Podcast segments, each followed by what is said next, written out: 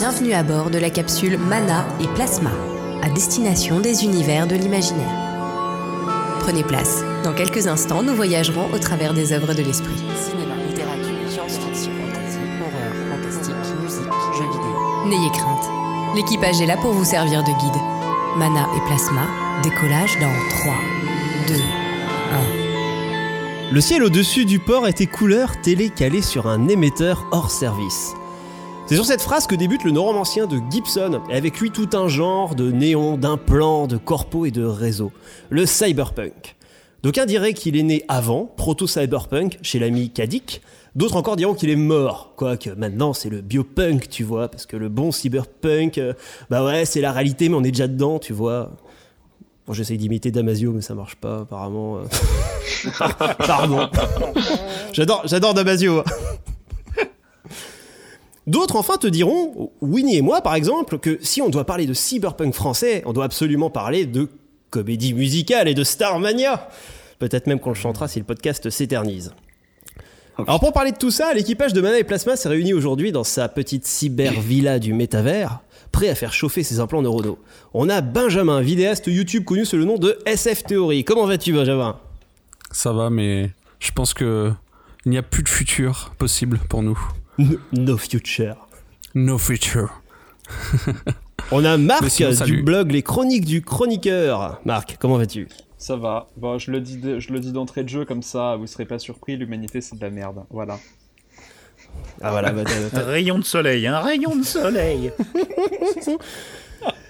Saïd qui voyage entre ces horizons parallèles, superbe recueil de nouvelles. Comment vas-tu Saïd? Ben, salut Moon, euh, ça va très bien, je suis plutôt optimiste, à, à moins que je ne sois programmé pour être optimiste. Eh oui. MLK, l'homme orchestral wave, comment vas-tu Euh, je- ça va très bien, je suis Elon Musk et on communiquera tous par la pensée demain. Si t'essayes de le nous vendre des Tesla, c'est mal barré. Et Winnie, l'intelligence artificielle qui règne sur le podcast français, comment vas-tu Winnie? Alors, ça va, mais euh, je m'inscris en faux. Moi, c'est la connerie artificielle. Donc, euh, par contre, j'ai un petit message à tous nos auditeurs, auditrices. Ça sera pas l'émission où vous allez entendre les mêmes poncifs que vous avez entendus partout. Mana et Plasma, on a la pression. On va vous faire la meilleure émission de cyberpunk qui soit possible. D'accord? En parlant de pression, euh, petite pause bière, si ça vous dérange pas Mais une cyberbière. hein. Ouais, ils, Attention. ils vont se foutre de notre gueule, les, les Canadiens, parce qu'on dit cyberpunk alors qu'il faut dire cyberpunk. Cyberpunk. Ouais, ouais. Donc on va se faire une petite cyberpunk. Ah ah, humour. Allez. Humour français Oh, attention. Je vous l'avais dit, ça sera pas la Kakoué avec nous. à tout le monde. Bon, je sais pas si on gardera ça au montage, on verra. Ah si si, on garde. Alors, avant de se lancer vraiment dans le décortiquage du genre, je suis d'abord curieux de savoir quel est bah, votre rapport à vous au genre cyberpunk, hein, si vous êtes des fans absolus, ou si c'est juste comme ça, ou euh, voilà, ou si vous êtes inscrit sur le truc cyberpunk juste pour euh, pour euh, pour, euh, pour, pour nous dire des méchancetés. Et aussi, euh, c'est quoi l'œuvre qui vient tout de suite en tête quand on dit cyberpunk? On commence avec qui? On commence avec euh, bah tiens Winnie. Alors moi, c'est bizarre parce que le cyberpunk, moi l'œuvre qui, qui me vient tout de suite à l'esprit parce que j'ai commencé avec ça, parce que je suis un peu le, le vieux de l'affaire, c'est un truc de 68 qui s'appelle Tous à Zanzibar de John Brunner. Ça se passe en 2010, vous voyez, donc on a, hein, c'était très très très très futuriste et il y avait tout. Donc je vous en parlerai euh, au cours de l'émission. Mais pour moi, le cyberpunk, ça a commencé très tôt, euh, honnêtement. Quand William Gibson est arrivé, pour moi, c'était juste la continuation d'un genre euh, dans lequel je baignais déjà. Et puis, j'ai eu la chance de voir toutes les évolutions technologiques arriver. Moi, j'ai connu quand il y avait que trois chaînes à la télé. Euh, Et toi SF Théorie alors pour le coup? Euh, bah en fait moi en préparant l'émission je me suis rendu compte que j'avais très très très peu lu de, cyberpunk en fait. Euh, on en parle assez souvent enfin depuis depuis les années 80 et tout mais en fait j'en avais très peu lu donc j'ai lu Neuromancer, j'ai relu euh, quelques quelques classiques di- dirait-on. Euh, mais je sais pas quand je pense au cyberpunk moi après ça va faire débat mais je pense euh, je pense tout de suite à Matrix. Neo, tout ça quoi. Et euh, parce que je pense que c'est un peu Matrix, c'est un peu la synthèse de de, tout ce de tout ce genre en fait qui s'est réuni en un seul film et qui nous a tous euh, un peu euh, mis sur le cul à l'époque. Voilà. Ah ouais, Complètement. complètement. Là, je te rejoins là-dessus aussi, moi, sur, sur Matrix. Ça a été, je pense, en fait, ouais, avant que je connaisse le genre cyberpunk, ça a été ma porte d'entrée dedans, quoi. Euh, je savais pas que c'en était. euh, et encore, il y en a qui, euh, enfin, ça, ça prête à discussion. Est-ce que c'est vraiment du cyberpunk Matrix Euh, Mais euh, en tout cas, il y a énormément d'éléments du cyberpunk. Et euh, c'est vrai que pour, pour ma part, en tout cas, ça a été aussi ma porte d'entrée dans le, dans le cyberpunk, quoi. Mais avant de savoir que c'en était. Ouais, c'est beaucoup plus que Blade Runner quasiment, parce qu'il y a, y, y la notion de matrice, d'internet, euh, de réseau que qu'il n'y a pas dans, dans Blade Runner. Même si Blade Runner c'est aussi du cyberpunk. Ouais, clairement, au niveau de l'esthétique. Oui, c'est ça, Blade euh, Runner, ouais, c'est l'esthétique. Ouais, ouais, ouais, c'est Oui, mais il y a la cybernétique. La cybernétique, elle, elle est très présente dans Blade Runner. Ah oui, oui, aussi. Mais justement, c'est l'esthétique. Oui. Enfin, c'est. On en reparlera de la Ouais, définition tout du à fait. On va, en cyberpunk. par- Oui, oui, oui. on va- on va en parler. On a toute l'émission pour ça. Marc, toi, ton, ton, ton, ton œuvre, enfin l'œuvre à laquelle tu penses quand on dit cyberpunk, euh, c'est Euh, quoi? alors ça va, ça dépend, ça va dépendre beaucoup parce que. Mais moi, je pense au, enfin, je pense d'abord au samouraï virtuel de, de Neil Stephenson, donc Snow Crash en version originale, euh, que j'ai lu quand j'étais au lycée, donc ça commence mine de rien un petit peu à dater. Euh, et il y a aussi, euh, ah zut, j'ai perdu le, titre. Ah oui, dans les dans le cyberpunk récent, il y a euh, Bonheur, enfin les romans de Jean Barré en fait, Bonheur TM et VTM, qui sont qui sont formidables. Et sinon, bah comme tout le monde, le neuromancien de William Gibson que j'ai lu il y a pas mal de temps aussi. Et toi, Melka? Euh, moi, ça va pas être trop original, c'est comme vous. euh, ça a commencé par Matrix. Ça a commencé par Matrix, même si je pense que tout ça, c'est grâce à, à Tolkien. Voilà. Je me sens insu- je me sens insulté. C'est grâce au ouais. Bah, La c'est- cyber fantasy. cyber fantasy. Alors tu rigoles, cyber- mais ça existe la cyber fantasy. Oui, je, bah, je je- me doute. ça m'étonne pas. Mais oui, non, c'est par Matrix que je suis rentré dedans. On pourra parler Et de d'ailleurs, même si les épisodes euh, 2 et 3 sont un peu euh, discutables ou discutés en tout cas, euh, moi dès qu'il y avait des visions euh, un peu un peu globales sur les villes cybernétiques, sur euh, les villes machines, tout ça, ça me rendait fou. J'adorais ça. Esthétique de dingue, ouais. C'est, c'est fou, quoi. Alors, on va terminer avec Saïd. Bah pareil, hein, je vous rejoins hein, Matrix euh, et comme tu l'as dit, Moon, euh, avant même de savoir ce que c'était le cyberpunk, euh, enfin finalement je l'ai su assez récemment euh, ce que c'était. et, euh, c'est l'œuvre qui me vient tout de suite en tête, c'est celle qui pour moi est la plus marquante, mais c'est peut-être plus dû euh, à notre âge et à la, au moment où on y a été confronté. hein. Et euh, par contre c'est assez drôle parce que depuis que euh, j'ai été mis au courant de ce que- de ce qu'était le cyberpunk, j'ai l'impression que euh, tous les, toutes les œuvres cataloguées cyberpunk sont discutées sur euh, leur intégration à ce genre-là, jusqu'à l'intégration du genre lui-même euh, comme un sous-genre de la SF, au fait. Et même les, ce qu'on considère maintenant comme des bouquins piliers, euh, on, discute leur intégration, euh, les, ou les auteurs, on discute leur intégration à ce moment-là. C'est assez marrant. Ah ça faut trouver, ça faut absolument qu'on en parle. Faut absolument qu'on en parle. En effet, ouais. Faut. euh, je pense d'ailleurs que même avant de se lancer dans le décortiquage du genre, euh, faudrait peut-être essayer de le définir un peu. Peut-être essayer de, de dire quels sont les ingrédients obligatoires qui forment la recette cyberpunk, quoi. Donc, euh, alors, est-ce que quelqu'un a planché sur le sujet? Est-ce que quelqu'un s'est préparé à nous définir le cyberpunk Ah parmi bah, alors, nous? moi, moi, j'ai l'histoire originale de- du nom, si vous voulez. Ah bah, Avec fait péter. plaisir, C'est Cyberpunk. parti. C'est pas un truc avec Bruce Sterling dans un magazine? Alors, alors le mot en fait en lui-même, euh, cyberpunk, en fait ça vient d'une nouvelle écrite par euh, Bruce Becht, euh, donc qui a écrit ça en 1980 pour pour une sorte de catalogue de, de nouvelles. Elle est sortie en 83, je crois, dans, dans ma mémoire. Ah, juste avant Et en- euh, Neuromancien d'ailleurs. ce Qui était 84. C'est c'est ça. Et en fait, il, il cherchait, en fait, il voulait faire donc une histoire de, de jeunes, euh, de jeunes voyous qui utilisaient euh, donc euh, les ordinateurs qui venaient juste d'être créés dans les années 70, 60, euh, voilà, qui commençaient à apparaître dans la société. Et donc, il voulait allier, allier, euh, donc euh, le côté voyou, donc punk à l'époque, et euh, le côté cybernétique, donc euh, voilà, ordinateur. Donc du coup, il a inventé euh, ce mot un peu valise qui, qui est donc le cyberpunk et qui a été repris après par un, par un journaliste pour définir le genre et voilà donc ça, ça a été créé comme ça c'est juste une nouvelle à la base de une nouvelle d'un d'un auteur quoi qui a qui a créé euh, ce, mot quoi. Et ce qui est assez drôle, c'est que la nouvelle d'ailleurs n'a pas été rééditée et n'a toujours pas été rééditée d'a- d'ailleurs. C'est Oui, des problèmes avec le. Cette info, je l'ai pas trouvée. Moi, je, je cherchais partout. et C'est vrai que j'ai pas trouvé. C'est vrai qu'il est communément euh, en admis fait- qu'on qu'on- qu'on parle, enfin, euh, d'ailleurs, c'est ce que j'ai fait dans mon intro, mais on parle du neuromancien de Gibson comme étant un peu la, la pierre euh, fondatrice Alors qu'il y a du, des, du oui, alors quoi. qu'il y a des trucs avant. Il y a des trucs avant. Ah ouais Ah oui, oui, Mais ça- complètement. oui. Ça, je pense, on va en parler, mais en fait, le- la chose avec Bruce Beck, c'est vraiment, c'est vraiment le mot. Après, lui, c'était plus. euh, pff, j'ai pas lu la nouvelle, mais euh, ce que j'ai compris, en gros, c'était un peu. Une histoire de lycéens euh, qui, euh, qui utilisent les ordinateurs pour faire des conneries quoi. Donc il n'y a pas vraiment le côté euh, il y a un côté re- il y a un côté rébellion mais il n'y a pas un côté euh, SF, méga corporation futur, tout euh, voilà tout, tout ce qu'on a après dans le cyberpunk qui est amené par Gibson et par d'autres en fait. Ouais, ou dans c'est- Tron, c'est ou plus, des trucs voilà, comme mais- ça. Ça. voilà Ah oui, c'est ça. Ça date de quand ça? Tiens, je me souviens. Euh, c'est les années 80, non? Ouais, ouais. Ouais, les années peu- 80. Ouais, ouais, c'est ça. Attends, je vous cherche Et euh, Attends, je après, vois. je sais pas si quelqu'un s'y connaît en, en 82 mouvement- Tron.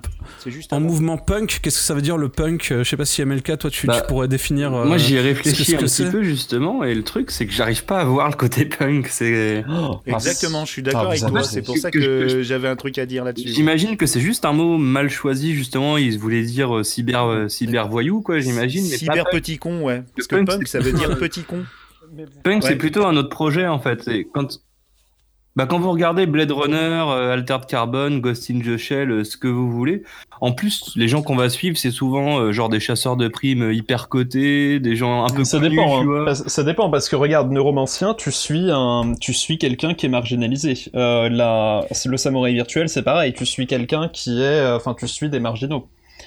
Ouais, mais ce que je veux dire par là, c'est qu'à la fin, ils se, ok, ils se rebellent souvent contre une euh, institution, une société, un machin, mais c'est pas non plus un projet no futur, quoi. C'est pas.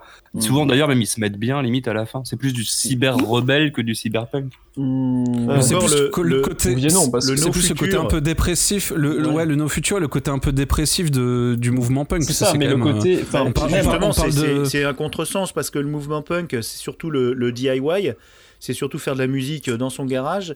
Et le no futur, c'est un contresens qui, a, qui, qui maintenant est communément admis du no futur, du nihilisme, alors que le punk, euh, le no futur, ça vient de la- d'une chanson des Sex Pistols, euh, euh, God Save the Queen, qui dit Mm. il n'y a pas de futur pour toi, pour le- l'establishment, pour, le, pour, le, pour la reine, il n'y a pas de futur pour toi, nous sommes le futur.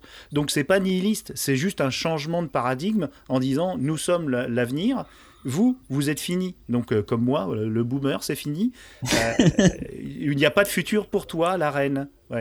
Donc, Ouais. il y a, il- mais maintenant, le punk, c'est considéré comme nihiliste, euh, des gens qui. Mais après, c'est surtout l'esthétique.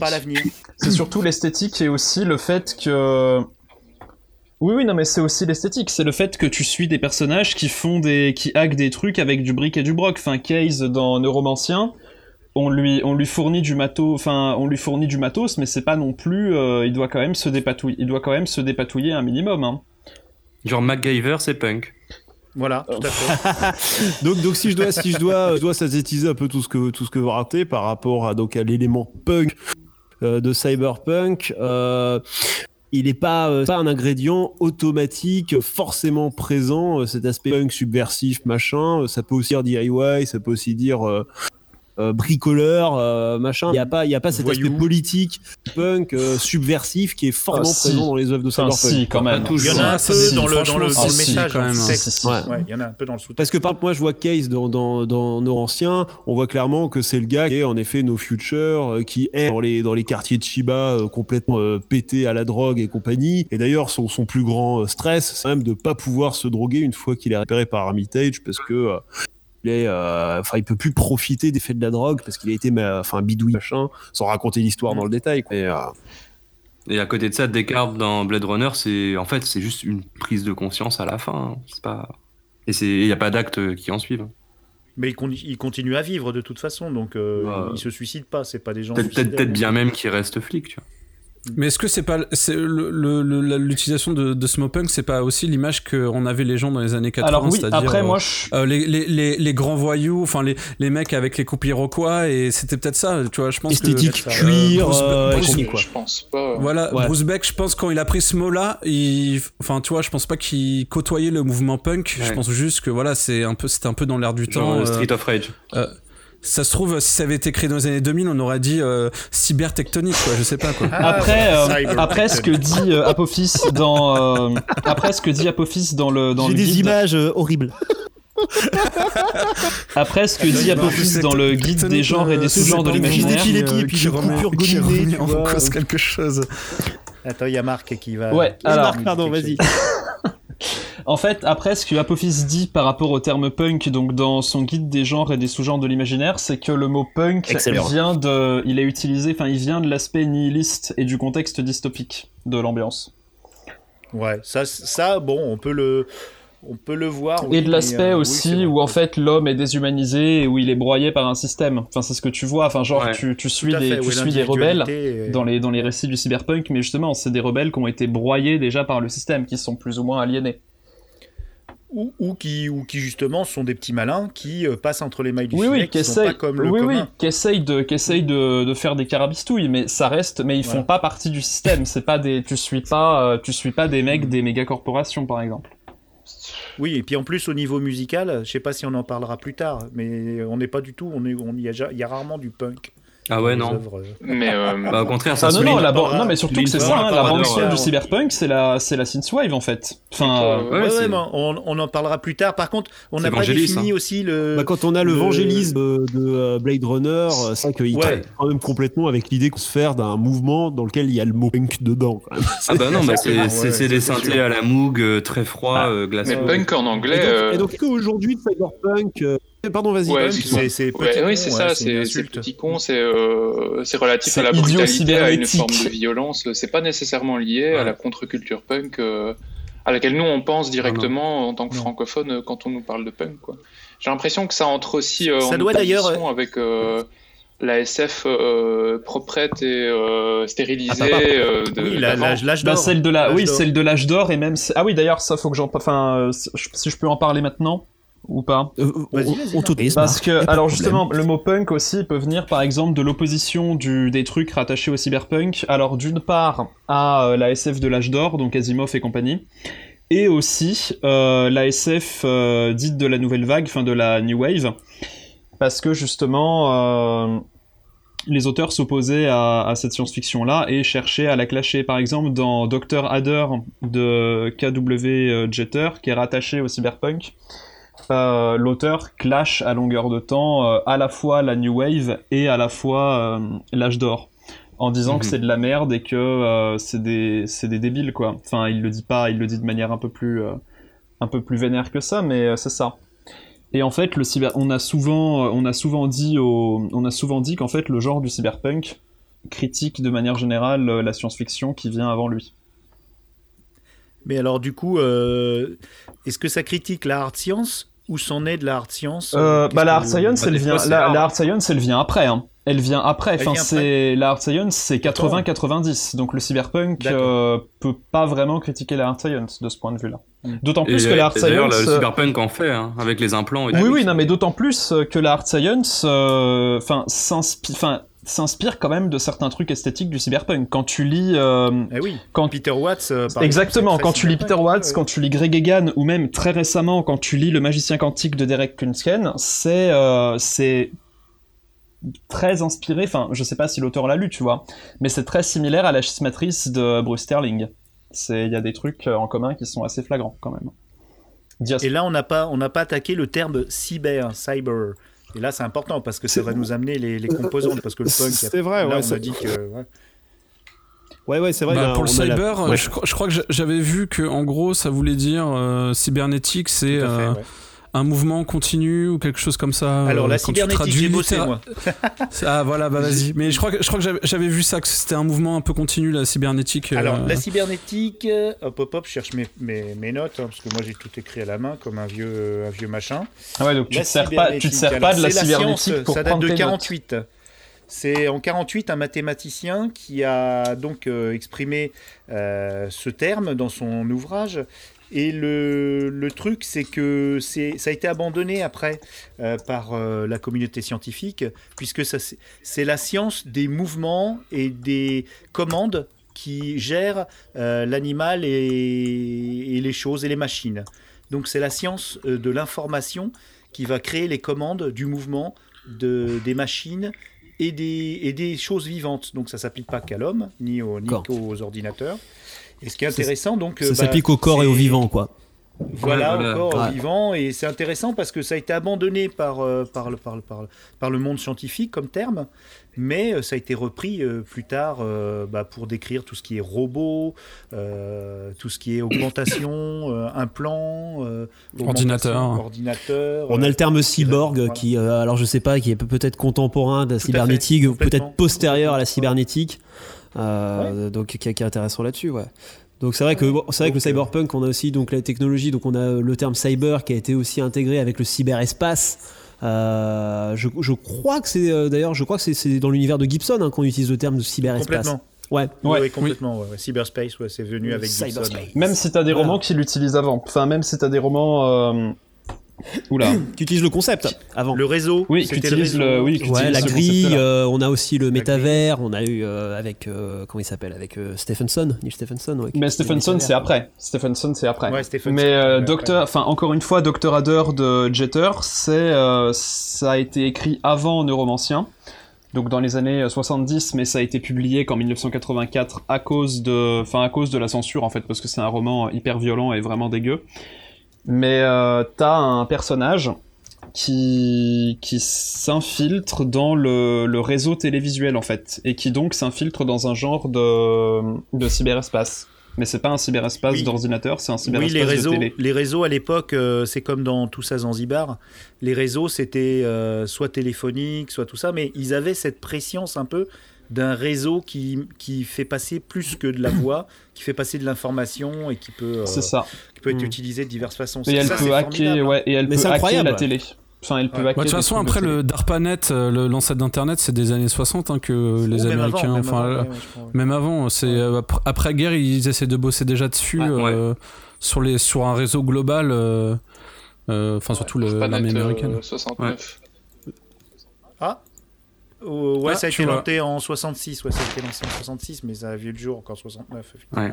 Tu te rends compte, en 68 déjà, euh, C'est fou, hein. T'avais des ouais. Mais euh, il y, a, il y, a, il y a quand même eu des, des choses avant encore euh, dans la science-fiction et même dans la prospective.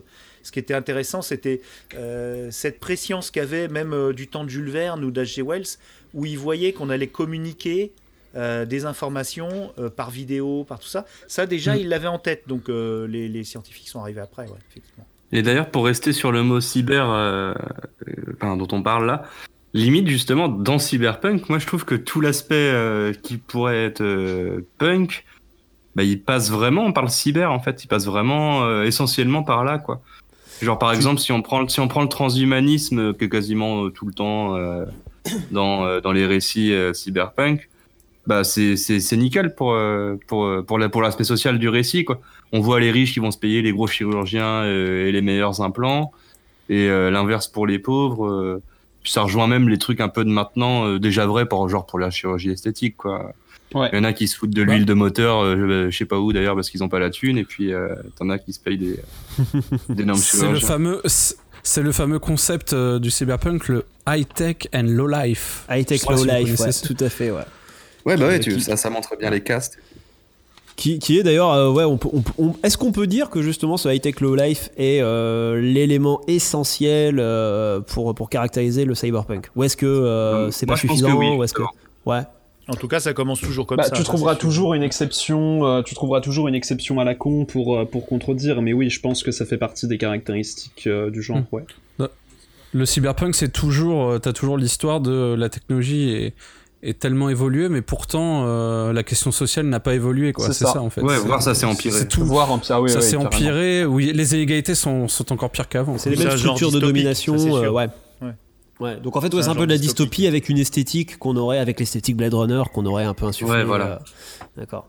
Euh, et- Après, on peut parler aussi des origines de l'esthétique, hein, parce que c'est aussi intéressant. ouais, tout à fait, carrément, carrément. Euh, sur, euh, par exemple, euh, bon, il y a Blade Runner qui est vraiment qui a imposé vraiment l'esthétique, mais on peut repartir un petit peu avant. On peut même parler de Metropolis de Fritz Lang, Carrément. qui euh, le premier montre cette sorte de mégalopole euh, inhumaine en fait, où les riches sont en hauteur et les pauvres sont dans les bas-fonds. Euh, T'as aussi euh, la BD de Moebius aussi qui a vachement euh, influencé Blade Runner, Ouais, euh, The, Long Tomorrow, ouais. Qui montre aussi cette mégacité, même si elle est plus futuriste et t'as moins la question sociale. T'as quand, Ah, même, quand ce- même. cette image, t'as quand même cette image de T'as quand même cette image de voilà de, de cette grande cité euh, où les, les bas-fonds. tours À un moment, il va dans les, les- bas-fonds, justement. Oui, c'est vrai, il va dans les bas-fonds. inférieurs. Tu te retrouves. euh, Mais euh, oui, oui, c'est- passionnant tout ça. La question de, de, de Métropolis aussi, du robot, puisqu'il y, a le- il y a le robot aussi dans Mm. Métropolis. Qui, donc, il y a de la cybernétique. Et euh, c'est vrai que. On pourrait là. presque dire que c'est que c'est oui c'est un film proto cyberpunk même si c'est un- c'est un peu euh, c'est toujours compliqué en fait de de, de prendre les choses euh, d'avant et de dire que ça c'est euh, Bah, pareil pour dire que Jules Verne était steampunk. Ah non, mais ça, Oui. par contre, ça, c'est une connerie. Hein. C'est. euh, Complètement. Ah, ça, ça m'écorche les oreilles. On a énervé Marc. Les gens qui Merde. disent ça, faut les punir. hein. On a énervé Marc. Oh là là là là la vache. on, on est d'accord que c'est un gros Vas-y, Marc, vas-y, vas-y, Marc, on t'écoute. Nous, on a un Marc. Unleash the Mark. Ouais. Non, non, mais non. Vas-y, Métropolis. Métropolis, c'est du cyberpunk. Non, mais tu peux, oui, tu peux, tu peux rattacher des trucs, mais c'est pas. euh, En sachant que le mot était pas encore utilisé et tout, euh, non, c'est tendu. Vraiment, c'est très très tendu. Non, mais ça, c'est un débat qui est très Oui, mais non. intéressant. C'est de on là on savoir. parle de l'esthétique après Ouais, je ouais, pense. mais le- Plus- le plus débat sur oui, tu peux toujours trouver Quand on une invente un terme, quand on invente un genre, est-ce qu'on a le droit de rattacher les œuvres qui l'ont inspiré, qui l'ont Ah, qui franchement, l'ont, euh, alors. précédé Ça dé- En fait, ça dépend. Ça dépend, ça dépend de ta démarche. Ça dé- En fait, c'est exactement la même démarche que euh, les auteurs de fantasy qui vont te dire ah oui mais regarde euh, la fantasy ça existe depuis des millénaires parce que regarde en fait Homer c'est de la fantasy. Sauf que c'est des conneries parce que la fantasy elle prend un recul par rapport à par rapport au mythe, par rapport à son au matériau qu'elle utilise pour être de la fantasy. Homer, enfin Homer prend pas de recul par rapport à lui-même, tu vois ce que je veux dire? Alors que l'auteur de fantasy Alors que Marge. euh, alors que, enfin, le... oh non, Oh putain, non. non, t'as osé, non, non, pitié. Mais moi j'allais dire moi, moi, j'allais dire que est-ce que Homer est cyberpunk? Non, il est... non Homer, Homer est rattaché au cyberpunk, je te- je t'assure. Tu sais comment? Parce que euh, dans le courant euh, musicaux de, inspiré du cyberpunk, la, la, la Vaporwave et tout Ouais, ça, dans il y a un courant qui s'appelle la Simpson, la Simpson Wave. Ouais. Oh, Avec le filtre violet. Oh non. Ouais. D'accord, tout est, tout est lié. Mais donc, du coup, connecté. oui, pour, pour revenir à ce que je disais, enfin, Homer ne prend pas de recul par rapport à lui-même. Par contre, les gens qui s'inspirent d'Homer, bah, fatalement, ils prennent du recul par rapport à lui. Donc voilà, c'est pour ça que euh, on peut pas dire que Jules Verne. et- Est-ce qu'il faut qu'il y ait aussi une théorisation d'un genre et une réflexion euh, justement euh, Bah, alors, sur le genre pour qu'on puisse le considérer vraiment en tant Là, que je peux tel pas te répondre en, là, je peux pas te répondre en, en il faut. Mais si tu veux, le cyberpunk, c'est, il a pas été, enfin, la définition du cyberpunk, elle continue d'être, euh, d'être, enfin, d'être compliquée, tu vois, D'être discutée. Voilà, pardon, j'ai- j'avais perdu le mot. Le fait est qu'on en discute là maintenant. Mais, euh, Mais il y a des, il y a des quand même des choses, des, des trucs mais c'est imposés, pas, des euh, figures mais c'est pas parce que euh, c'est pas parce que le genre est pas complètement codifié que euh, c'est pas un genre en lui-même. Par exemple, le hop punk qui est en train de- d'apparaître maintenant. Ah oui. Euh, tout frais, les, gens ont vraiment une, les gens ont du mal à le définir et pourtant ça n'empêche que c'est un vrai truc, tu vois. Mais- Mais c'est tout Et frais. d'ailleurs, en parlant, en, en parlant de steampunk, euh, ce qui est assez drôle, c'est que William Gibson, qui aurait, qui aurait inventé le cyberpunk, euh, ça, ça fait débat, mais euh, voilà, c'est un peu le, ce que tout le monde dit, aurait aussi inventé le Non, steampunk. en ça c'est des. Alors, il a écrit un roman. euh, La machine. la Fake machine news, Oui, fake non, mais news. justement, la, La machine, machine à différence, différence. ça date d'après, euh, ça date d'après les premiers romans, euh, ça date d'après les premiers romans steampunk qui sont de James Blaylock, K.W. Jeter et euh, Tim Powers. Ça date d'après. Je savais que j'allais me faire taper sur les doigts. Make mana plasma great again. Marc. Ça date, non, non, ça date d'après. Mais Quel par contre, du coup, c'est rigolo parce que ça fait que Gibson a touché à, aux deux premiers genres en punk. Donc ça, par contre, c'est rigolo. D'accord. Et la machine à différence, par contre, t'as aussi des, t'as aussi des éléments, euh, des éléments qui sont, euh, qui peuvent être considérés comme cyberpunk. Et de toute façon, le steampunk, euh, ne serait-ce que les prothèses rétrofuturistes et, euh, Ah ouais. et les questions de, et les questions sociales, t'as quand même des trucs en commun avec le cyberpunk. C'est dé- c'est déguisé. Pour moi, le steampunk, ça a toujours été du cyberpunk euh, du 19e siècle. Quoi. Enfin, Ah, je suis pas d'accord. Oui et non. Oui et non. T'as des j'en œuvres. lis peut-être j'en lis peut-être pas assez. Après, T'as je suis- des œuvres où c'est pas- on n'a pas exactement ça. genre, mais, ingrédients non plus, mais euh, la, mé- la mégalopole, par exemple. C'est vrai, ouais. c'est vrai. On est Il y a- encore il y a sur des la figures définition. Oui, on n'a pas le- parlé de la le- mégalopole et on n'a pas parlé des mégacorporations. Oui, c'est vrai. Donc voilà, bah, c'était c'était tout à fait. Bah, vous avez raison parce que c'est tout à fait euh, la suite dans mes questions. Hein, euh, euh, donc on a euh, la constante du, du transhumanisme, des technologies qu'on a qu'on a commencé à évoquer, mais on a euh, évidemment la ville cyberpunk, la fameuse Chiba ou euh, Kabukicho ou machin, les enseignes à néon. euh, Est-ce que d'ailleurs la, la ville actuelle n'a pas n'est pas devenue la ville cyberpunk quoi? Est-ce que maintenant euh, on, Bah. on vit pas déjà dans des villes complètement cyberpunk euh, Bah si, il y a de la. si, hein. Bah si, il y a de la pub partout, ça pue et les gens sont méchants. Ouais, mais il n'y a pas vraiment de bas-fond, quoi. Enfin, quand tu regardes Bah, les mégalopoles. Justement, si euh, tu peux trouver des équivalents comme ça, euh, il y, a un- il y a un compte Instagram qui est assez connu euh, qui s'appelle justement euh, Blade Runner in the Real World ou un truc comme ça. Et c'est que des photos pris, Attends, euh, ça, prises vais le principalement souvent dans des villes, euh, dans des mégalopoles évidemment, ou asiatiques ou américaines ou, euh, Ou ou indienne. dans l'Océanie aussi, ouais. Et euh, justement, un compte Instagram, euh, t'as sur des clichés actuels. euh, et le, le délire, c'est que le mec justement ou la fille d'ailleurs, je ne sais pas, qui prend les clichés, retravaille, euh, retravaille pas du tout ça. Prend vraiment le cliché nature avec euh, t'as t'as la brume, euh, t'as les néons, t'as des voitures maintenant en- qui font en- très modernes. On Et mettra ça en description, hein, surtout, parce Ouais. que ça, ça m'intéresse. Oui, Ouais, j'ai c'est un super, c'est un super compte et euh, on s'y croirait alors qu'il y a que des éléments actuels. Mais Il y a qu'il rien qui existe des endroits dans le monde où euh, tu peux avoir cette impression euh, de manière très locale, euh, je pense sans aucun doute. hein. Euh, Comme tu dis, tu vas en Asie, tu vas euh, à certains endroits précis, euh, même plus près de chez nous. Mais de là à dire que c'est étendu et omniprésent au point que ça devienne, euh, que tu gagnes l'oppression que tu peux ressentir euh, de la ville euh, immense et infinie euh, dans certaines œuvres euh, cyberpunk. Ah bah là, c'est juste, ouais. c'est juste une vision esthétique. T'as pas le Moi, après, je, suis pas, je suis pas du tout d'accord avec vous, moi, parce que je pense que, enfin, vous avez vous un exemple d'un, je sais pas, d'un, d'une ville où genre euh, il y a des tours où tout en haut il y a les riches et tout en bas il y a les pauvres dans une même tour, hein, je parle. Ouais, genre en C'est Chine. rare. Pense quand Chine, même tu un- vas voir ça. hein. C'est quand même, c'est quand même, plus par quartier, enfin, comme nous on peut le connaître euh, à Paris. euh, Ouais, les riches euh, sont aux plus alentours de villa plein pied sur hein. l'île de Ré, quoi, tu vois. Voilà, c'est ça. Mais je veux, je veux dire par là que euh, le, le truc de, de la tour euh, où voilà il y a une sorte de d'échelle euh, sociale euh, hori- horizontale du coup, non verticale Mm. pardon, verticale. Euh, Enfin, dans le monde, c'est quand même plus vertical. Du coup. Euh, c'est ça, putain, j'arrive plus. C'est plus horizontal. C'est plus C'est horizontal. plus, c'est plus horizontal et c'est pas vertical. Enfin, c'est Bah, c'est logique, que- c'est logique parce que tout le monde a lu euh, IGH de Ballard et que quand tu mets les riches tout en haut, bah, il faut passer par chez les pauvres pour euh, sortir et bah, c'est là que c'est problématique parce que tu dois Ouais. passer par chez les pauvres. Donc effectivement, euh, c'est pas une bonne idée. C'est pas une bonne Ou faut lire les monades, les monades Ouais, les urbaines. monades aussi, qui urbaines, les monades urbaines de euh, Silverberg, l'organisation sociale dans ces tours là euh, de Silverberg. euh, Ouais, c'est ça aussi, ouais. ouais, ouais. Non, C'est c'est peut-être- pas après, c'est peut-être le futur. euh, peut-être qu'on connaîtra ça, mais pour moi, il y aura toujours une sorte de de quartier plutôt que de, de choses où tous les gens seront réunis au même endroit. euh. Mais ce qui est rigolo, c'est qu'à. Paris, à Paris, tu as, as eu l'inversion. C'est-à-dire qu'au départ, les pauvres étaient, euh, étaient en haut dans les chambres de bonne, c'était les, les domestiques. Et euh, plus bas, au rez-de-chaussée, tu avais les, les plus riches. Plus tu montais dans les, é- dans les étages des immeubles haussmanniens, plus tu étais d'une classe sociale euh, plus basse. Ouais, bah, les chambres de c'est bonne en l'inverse. haut. Maintenant, c'est l'inverse. Tu as tu- au rez-de-chaussée, personne veut habiter au rez-de-chaussée. Et puis, euh, plus tu montes, et plus tu as euh, des gens plus aisés. Et puis, tu as des très belles chambres de bonne aménagées. Et en général, euh, plus tu montes, tu as les terrasses euh, au-dessus de Paris. Bah Donc, après, les chambres de bonne, il y a quand même encore les étudiants qui habitent dedans. Hein.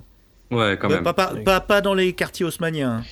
Ah oui, c'est trop cher maintenant. Oui. c'est vrai. Non, non, non, C'est vrai que même les ceux étudiants qui ont des, plus- des, des terrasses au-dessus de Paris, il y en a beaucoup. Et je peux te dire que Ah oui, oui, voilà, non mais... les, les- les chambres de bonne ont été transformées. hein. Et, et même quand on regarde par exemple un quartier où il y a des tours, par exemple dans le 13e arrondissement, c'est des, des gens populaires qui habitent dans les tours, en fait, dans les grandes tours euh, du, du 13e. euh, C'est pas, euh, c'est pas les plus riches, quoi. Non, non. Non, non, non, pas non. forcément les, les plus riches en haut, ouais.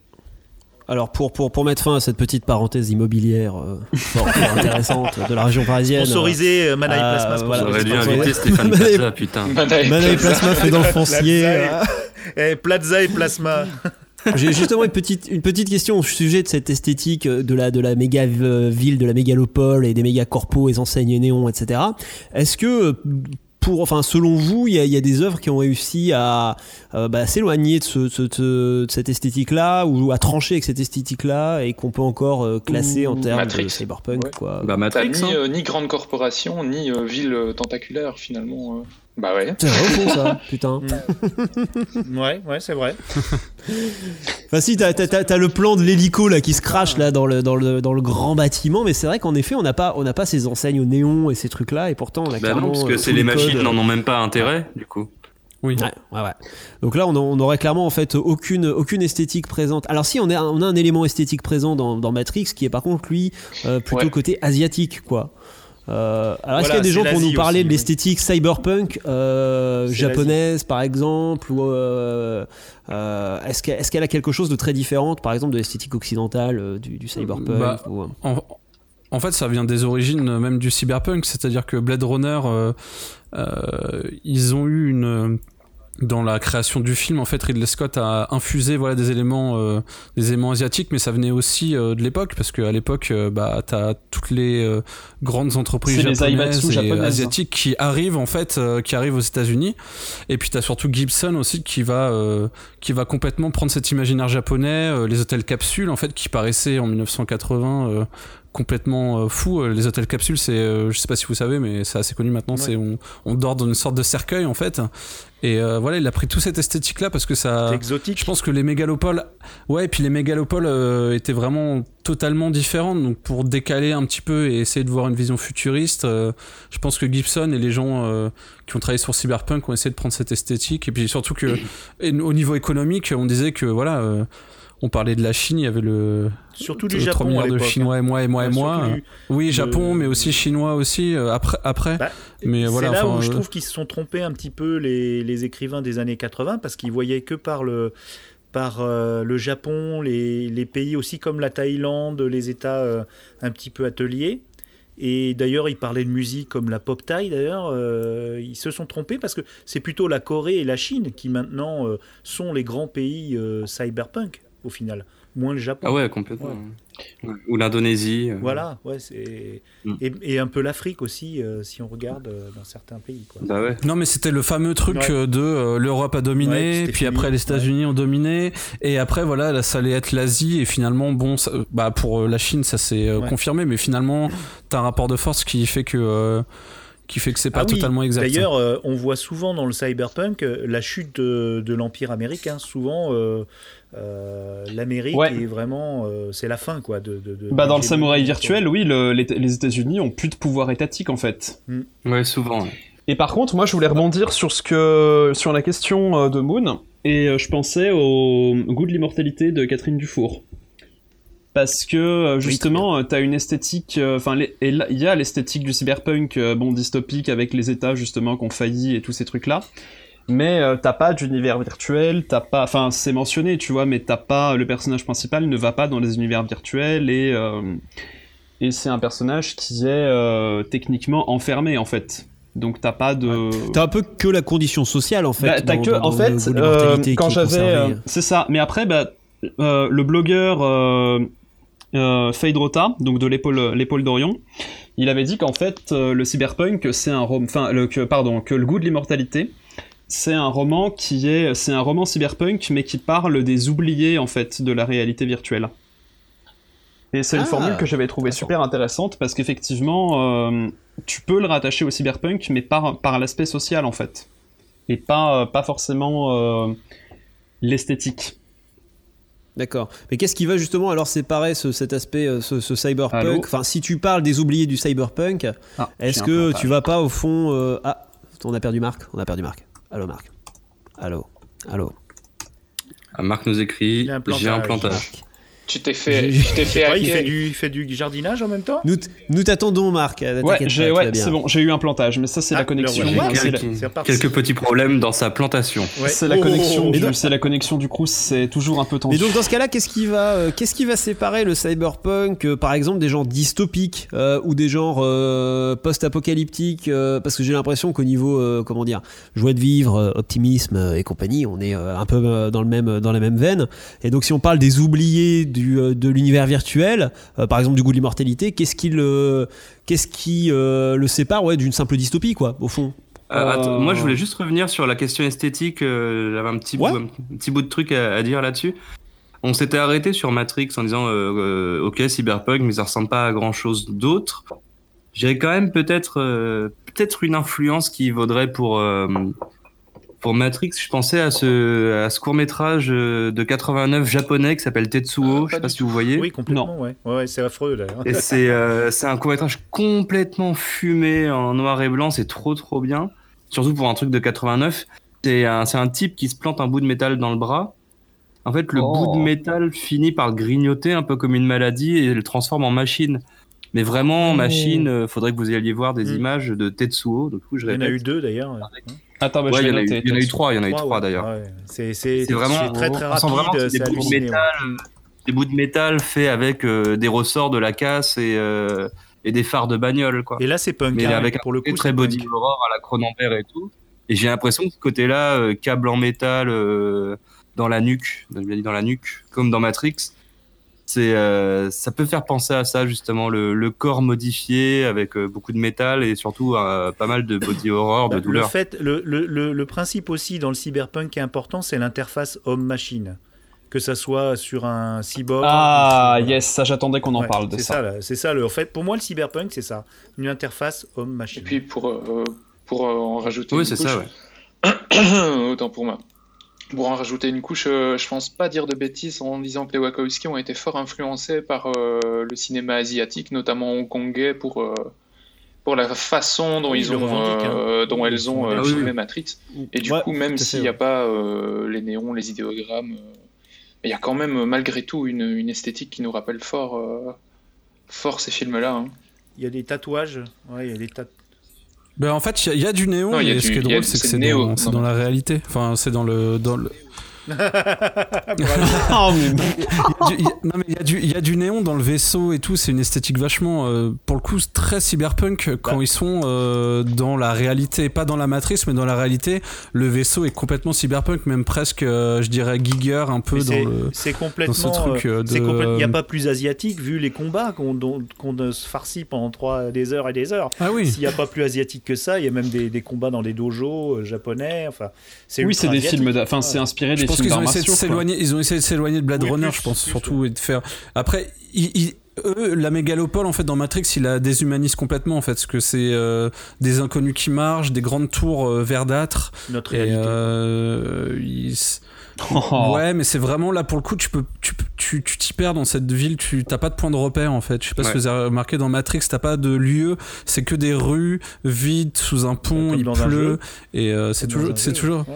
Ouais, c'est ça, c'est un peu comme dans un jeu. Ouais, c'est t'as pas, des pas forcément de, de- tu peux pas Ouais. te souvenir de lieu T'as et t'as pas ouais, d'éléments de décor ouais, qui sont vraiment euh, caractéristiques d'une ville, marquants, ouais, c'est ça, ouais, qui sont euh, T'as juste les appartes, des fois tu vois l'appart où ils arrivent, mais même ça, tu vois, c'est c'est c'est euh, c'est presque l'enfer euh, l'enfer de, de la banlieue quoi. Enfin au niveau esthétique, euh, c'est euh, des, des tours. Oui, mais on sait pas s'il n'y a pas d'autres. des appartes des appartes miteux, Ouais, voilà, des c'est appartes c'est miteux coincé et dans tout. une esthétique bon après euh, très dans- années 90, on dirait.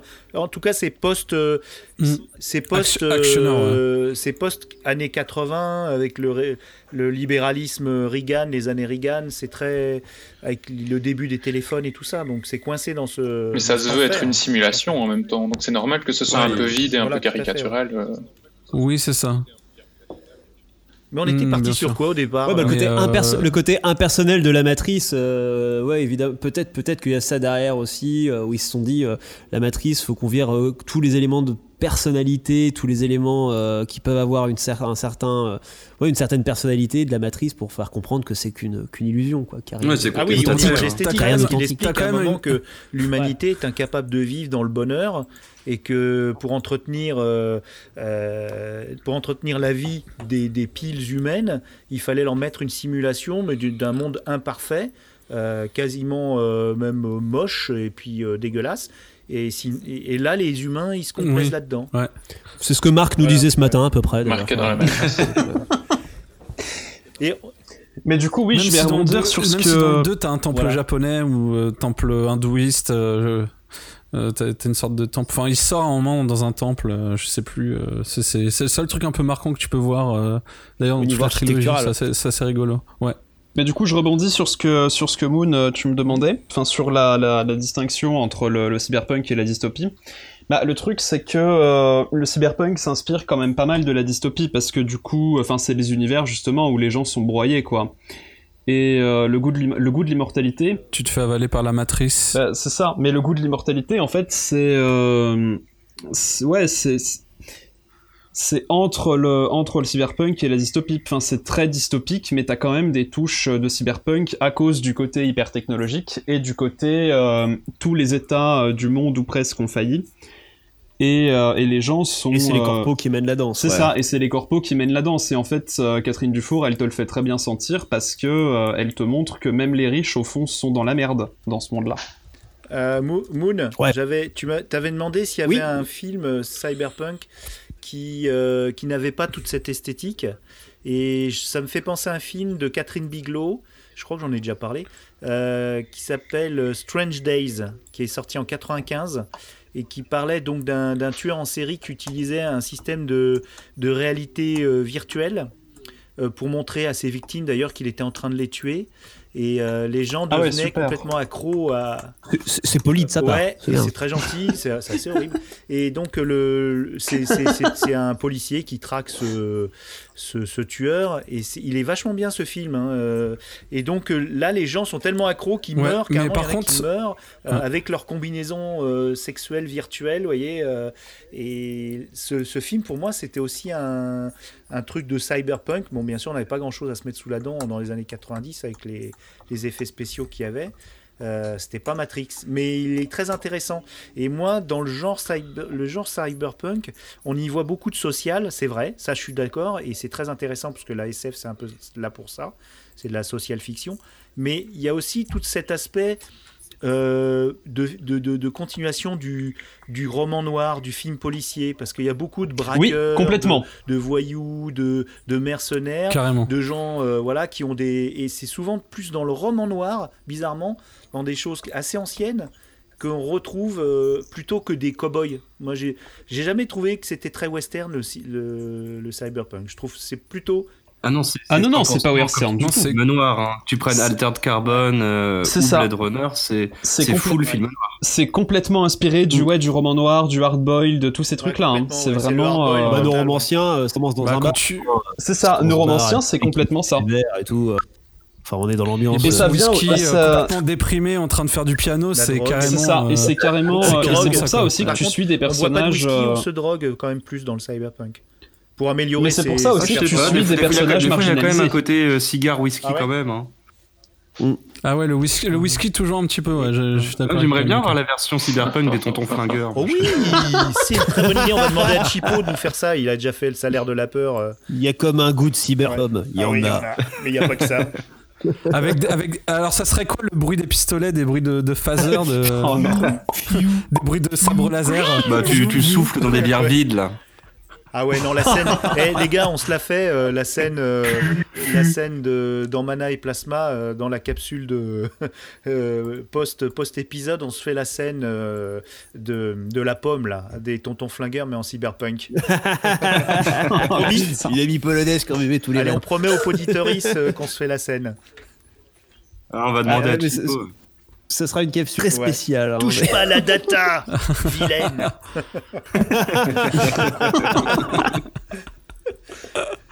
Aïe, aïe, On va faire des parodies cyberpunk. Ouais, c'est une idée, hein Après, ça sera Titan... Titanic Cyberpunk après. Oh non. c'est un, ordinateur géant. euh, Un data center, euh, un data center Tant qu'on peut voir. Cyber, cyber Céline Dion. Ouais, bah déjà le, ça peut être un pare-feu l'iceberg. Dans, dans dans Gibson, il parle de black ice, des pare-feux glace. euh, De glace, De glace, ouais, c'est la glace. oui, euh, exactement, dans- dans- dans- de exactement, qualité ouais. militaire qui peuvent te faire devenir fou euh, dans tes dans tes virées quoi. Bah c'est ça. Bah en fait c'est c'est Et, Cornetto. puis, et Jack, Jack se ferait électrocuter. Mais c'est Cornetto version militaire, À la quoi. fin. Donc genre il te distribue euh, des glaces au chocolat mais avec des balles dedans quoi. Ah ouais. Voilà, c'est- ah, c'était la blague sur la glace. Très, très, bonne, très bonne question. Alors, on a parlé de technologie, on a parlé du cyberespace, on a parlé euh, de. Alors, bon, je vous épargne la question. Alors, je vais la poser quand même, Allez, même si bon. Euh, c'est voilà la, la, la, la grande question qu'on se pose à chaque fois qu'on parle du cyberpunk, c'est mais la réalité a-t-elle rattrapé la fiction?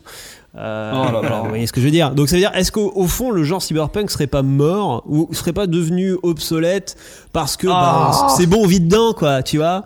Euh, Alors moi, je vais- voilà. Au début Alors, j'imitais. moi j'ai lu un truc super intéressant dessus. Oui vas-y je t'en prie. Euh, bah, en fait, le cyberpunk serait pas mort, mais en fait, euh, il se serait dilué dans toute la pop culture, en fait. Ouais, c'est ça. C'est genre, euh, en fait, le cyberpunk est tellement euh, un peu cliché maintenant, euh, dans le sens où on parlait justement de ça, du néon, de la synthwave, tout ça, qu'au final. euh, il s'est un peu dilué partout. Je vais prendre un exemple à la con, je pensais à ça ce matin, ça m'a fait ri- rigoler. Est-ce que euh, Die Hard, attends, c'est le combien? Die Hard 4 ne serait pas du cyberpunk parce que t'as le, t'as le hacker. Ouais, le euh, truc informatique. c'est des terroristes. T'as des terroristes, euh, voilà, qui utilisent euh, euh, l'informatique pour euh, contrôler les États-Unis et tout. Et en fait, c'est, enfin, c'est, c'est con comme exemple, mais en fait, en parlant de ça, on peut vraiment voir que euh, que le cyberpunk, en fait, il est un peu partout maintenant, en fait, dans chaque, euh, dans tous les trucs un peu de SF. euh, Oui, tu c'est un petit élément hacker, SF euh, qui vient.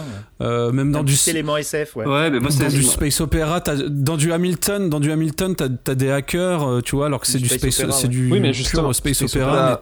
mais je suis Mais, assez euh, d'accord avec Benjamin aussi. Il est même moins mort que Ah non, jamais, il quand est même, carrément, Cyberpunk. ouais. Comme il dit, il- Ah oui, il c'est infuse tout le temps et partout. Même, même si vous regardez un truc, mais là pour le coup aussi vraiment con, genre euh, le top euh, le top 1 de la musique, je sais pas quoi là, là The Weeknd en Oui. ce moment. Bah c'est de la grosse synthwave et un clip euh, cyberpunk. Bah, ou même le, ou même le dernier album de, ou même le dernier album ça, ça de trust euh, les charts, hein, c'est trucs qui se vendent mieux. Mais Bah, ou même le puis dernier jeu album vidéo de le plus attendu Gaga, de hein, l'année c'est ce c'est de moment la c'est synthwave aussi. quoi, euh, par exemple. J'avais vu. Ouais. Voilà. Oui, euh, avec la synthwave. Mais après, c'est vrai qu'on pourrait. Alors, ce qui est marrant, parce que la synthwave, c'est quand même assez euh, rétro, et on est plus dans du rétro cyberpunk, c'est-à-dire que c'est, on, on retrouve les années 80, il y a toute cette vague avec Strange, Stranger Days, euh, Stranger Things, pardon, euh, Stranger tout Things, ça, ouais. et Stranger on revient sur une musique et on revient sur une sorte de, de, de rétro cyberpunk avec des Blade Runner et tout ça, euh, qui sont un peu rétro-futuristes, vous voyez? Euh, Bah, ça oui oui et non. Enfin, Oui et non. Il y a une partie de la synthwave qui va être justement SF si- ou cyberpunk ou ce genre de choses. Il y a aussi une partie de la synthwave qui est juste euh, en mode années 80, euh, les vendredis Ouais, 13, t'as le pixel art euh, aussi les, qui les, revient en les force. euh, Véronique et Ouais, il y a pixel art qui revient en force. Mais ça, c'est euh, peut-être juste un revival des années Après, 80 qui euh, a commencé il y a quelques années et qui se poursuit. C'est peut-être pas nécessairement il commence à euh, durer, hein. lié Il au commence à cyberpunk durer, hein. en tant que tel. C'est un peu lié, mais Oui, puis on- vit une ère par nostalgique, t'as raison, Saïd. De toute façon, Ouais. on se retape. Ouais. Voilà, Après, ça- Things, ça dure euh, quand par même pas mal, euh, hein. Par contre, voilà, le montre. Par rapport au retour, euh, retour années 60 qu'on a eu, euh, les faux Woodstock, les Ouais. machins et tout, ça a duré ça deux ans. bien, ouais. Le revival 80, traîne il bien. traîne bien Et quand même. Par contre, il y a un truc euh, par rapport à, au- à la survie du, du, du- on va dire du, pas du post-cyberpunk, mais ou du- plutôt du néo-cyberpunk. C'est, vous voyez, je peux être snob aussi, moi. Et euh, en fait, euh, c'est que le public, il s'élargit. C'est-à-dire qu'au départ, moi, quand j'en lisais, euh, comme vous, euh, euh, des romans bien spécifiques, un peu art science et tout ça, je pensais d'ailleurs qu'on n'était pas très nombreux, mais visiblement, je vois qu'on était plus, plus nombreux que je le pensais. Mais maintenant, chaque personne avec son téléphone, euh, il, il a l'impression d'être un hacker. Il- comme il, il a des applications qui lui mâchent tout le travail, il a l'impression de, de maîtriser l'informatique, puisqu'il baigne dedans, même au boulot. Il a l'impression, hein, c'est une impression, hein, je peux vous dire que voilà, tout le monde ne sait pas coder, mais euh, a priori, Et puis on pirate aussi, on pirate des on films. est des pirates, Ah on s'est installé un petit, un petit émulateur ou tout ça, euh, des newsgroups, euh, euh, c'est à la portée de plein de gens. Mais ça, ça c'est pas, c'est pas vraiment euh, de la grosse informatique, mais on a l'impression, vous voyez. Donc il y a beaucoup plus de gens qui ont l'impression de, euh, de connaître ça et ils sont faits des termes, ils sont familiers de tout ça, et donc ça élargit le public qui est, qui va aimer ce genre d'histoire très technologique, parce qu'ils ont l'impression d'être des, des caïds de la techno, alors qu'ils le sont pas. C'est mon cas en tout cas. Mais à la fois, on a, on a mais des corpos théorie- qui ont, qui ont jamais euh, concentré autant de pouvoir dans le quotidien des gens. Ah, c'est fou. à ouais. qui Ouais. justement euh, maintenant bah tu je vais pas dire que tu appartiens corps et âme mais ce que je veux dire c'est que euh, des sociétés comme Google ou Facebook enfin bon les Gafa quoi arrêtons de voilà de, de- de cacher les mots on, on parle des Gafa euh, elles euh, elles contrôlent tellement d'instants de nos vies T'as une cible Attention. rouge là sur ton front, qu'est-ce que c'est? T'as une cible rouge sur la tête. ah mon dieu oh mon dieu ils m'ont retrouvé dans la demeure secondaire de l'île de Ré Ça, c'est la fin du roman, ça, normalement. Ça, c'est la fin du roman. Le, le hacker hyper célèbre euh, retourne à l'île de Ré sous, sous, con- sous conseil de attends, notre ancien Premier attends je ministre. remets ma capuche quand même Et, tu vois euh, parce il- que faut, faut que je Il tape le dans le tue à noir côté de Ah. Lionel Jospin. Faut, que tu- faut que tu mettes. faut- si tu mets ta capuche, apparemment, si tu mets ta capuche et qu'en plus Ouais, tu fais tu défiler des Linux, chiffres sur ton ordinateur, tu es sauvé. C'est euh, c'est la Ouais, du vite, ultime.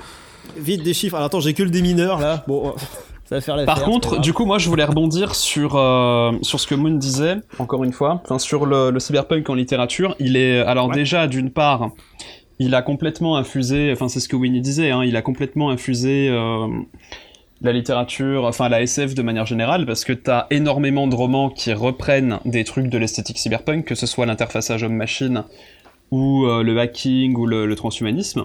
Mais le cyberpunk en tant que tel, il est, euh, il est quand même encore assez présent parce que tu as des romans, enfin rien que la, les romans euh, trademark de, de Jean Barret, ça, tu peux carrément les caler dans, dans le cyberpunk.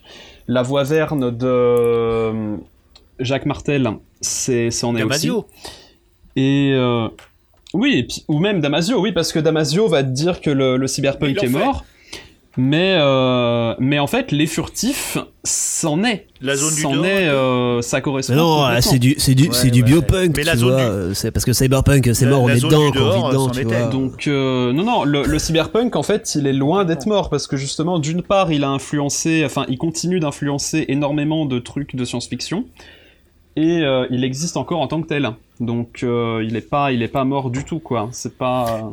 Et euh, c'est intéressant ce que vous dites parce que j'ai l'impression aussi qu'il a, euh, qu'il a, euh, qu'il y a un nouveau genre au fond cyberpunk qui a, qui a, qui a émergé, qui est presque différent donc du cyberpunk traditionnel, qui est le, le, le cyberpunk rétro-futuriste, mais euh, qui est vécu en tant que tel. C'est-à-dire qu'aujourd'hui, on écrit du cyberpunk comme euh, il était dans les années, comme il était imaginé dans les années 80.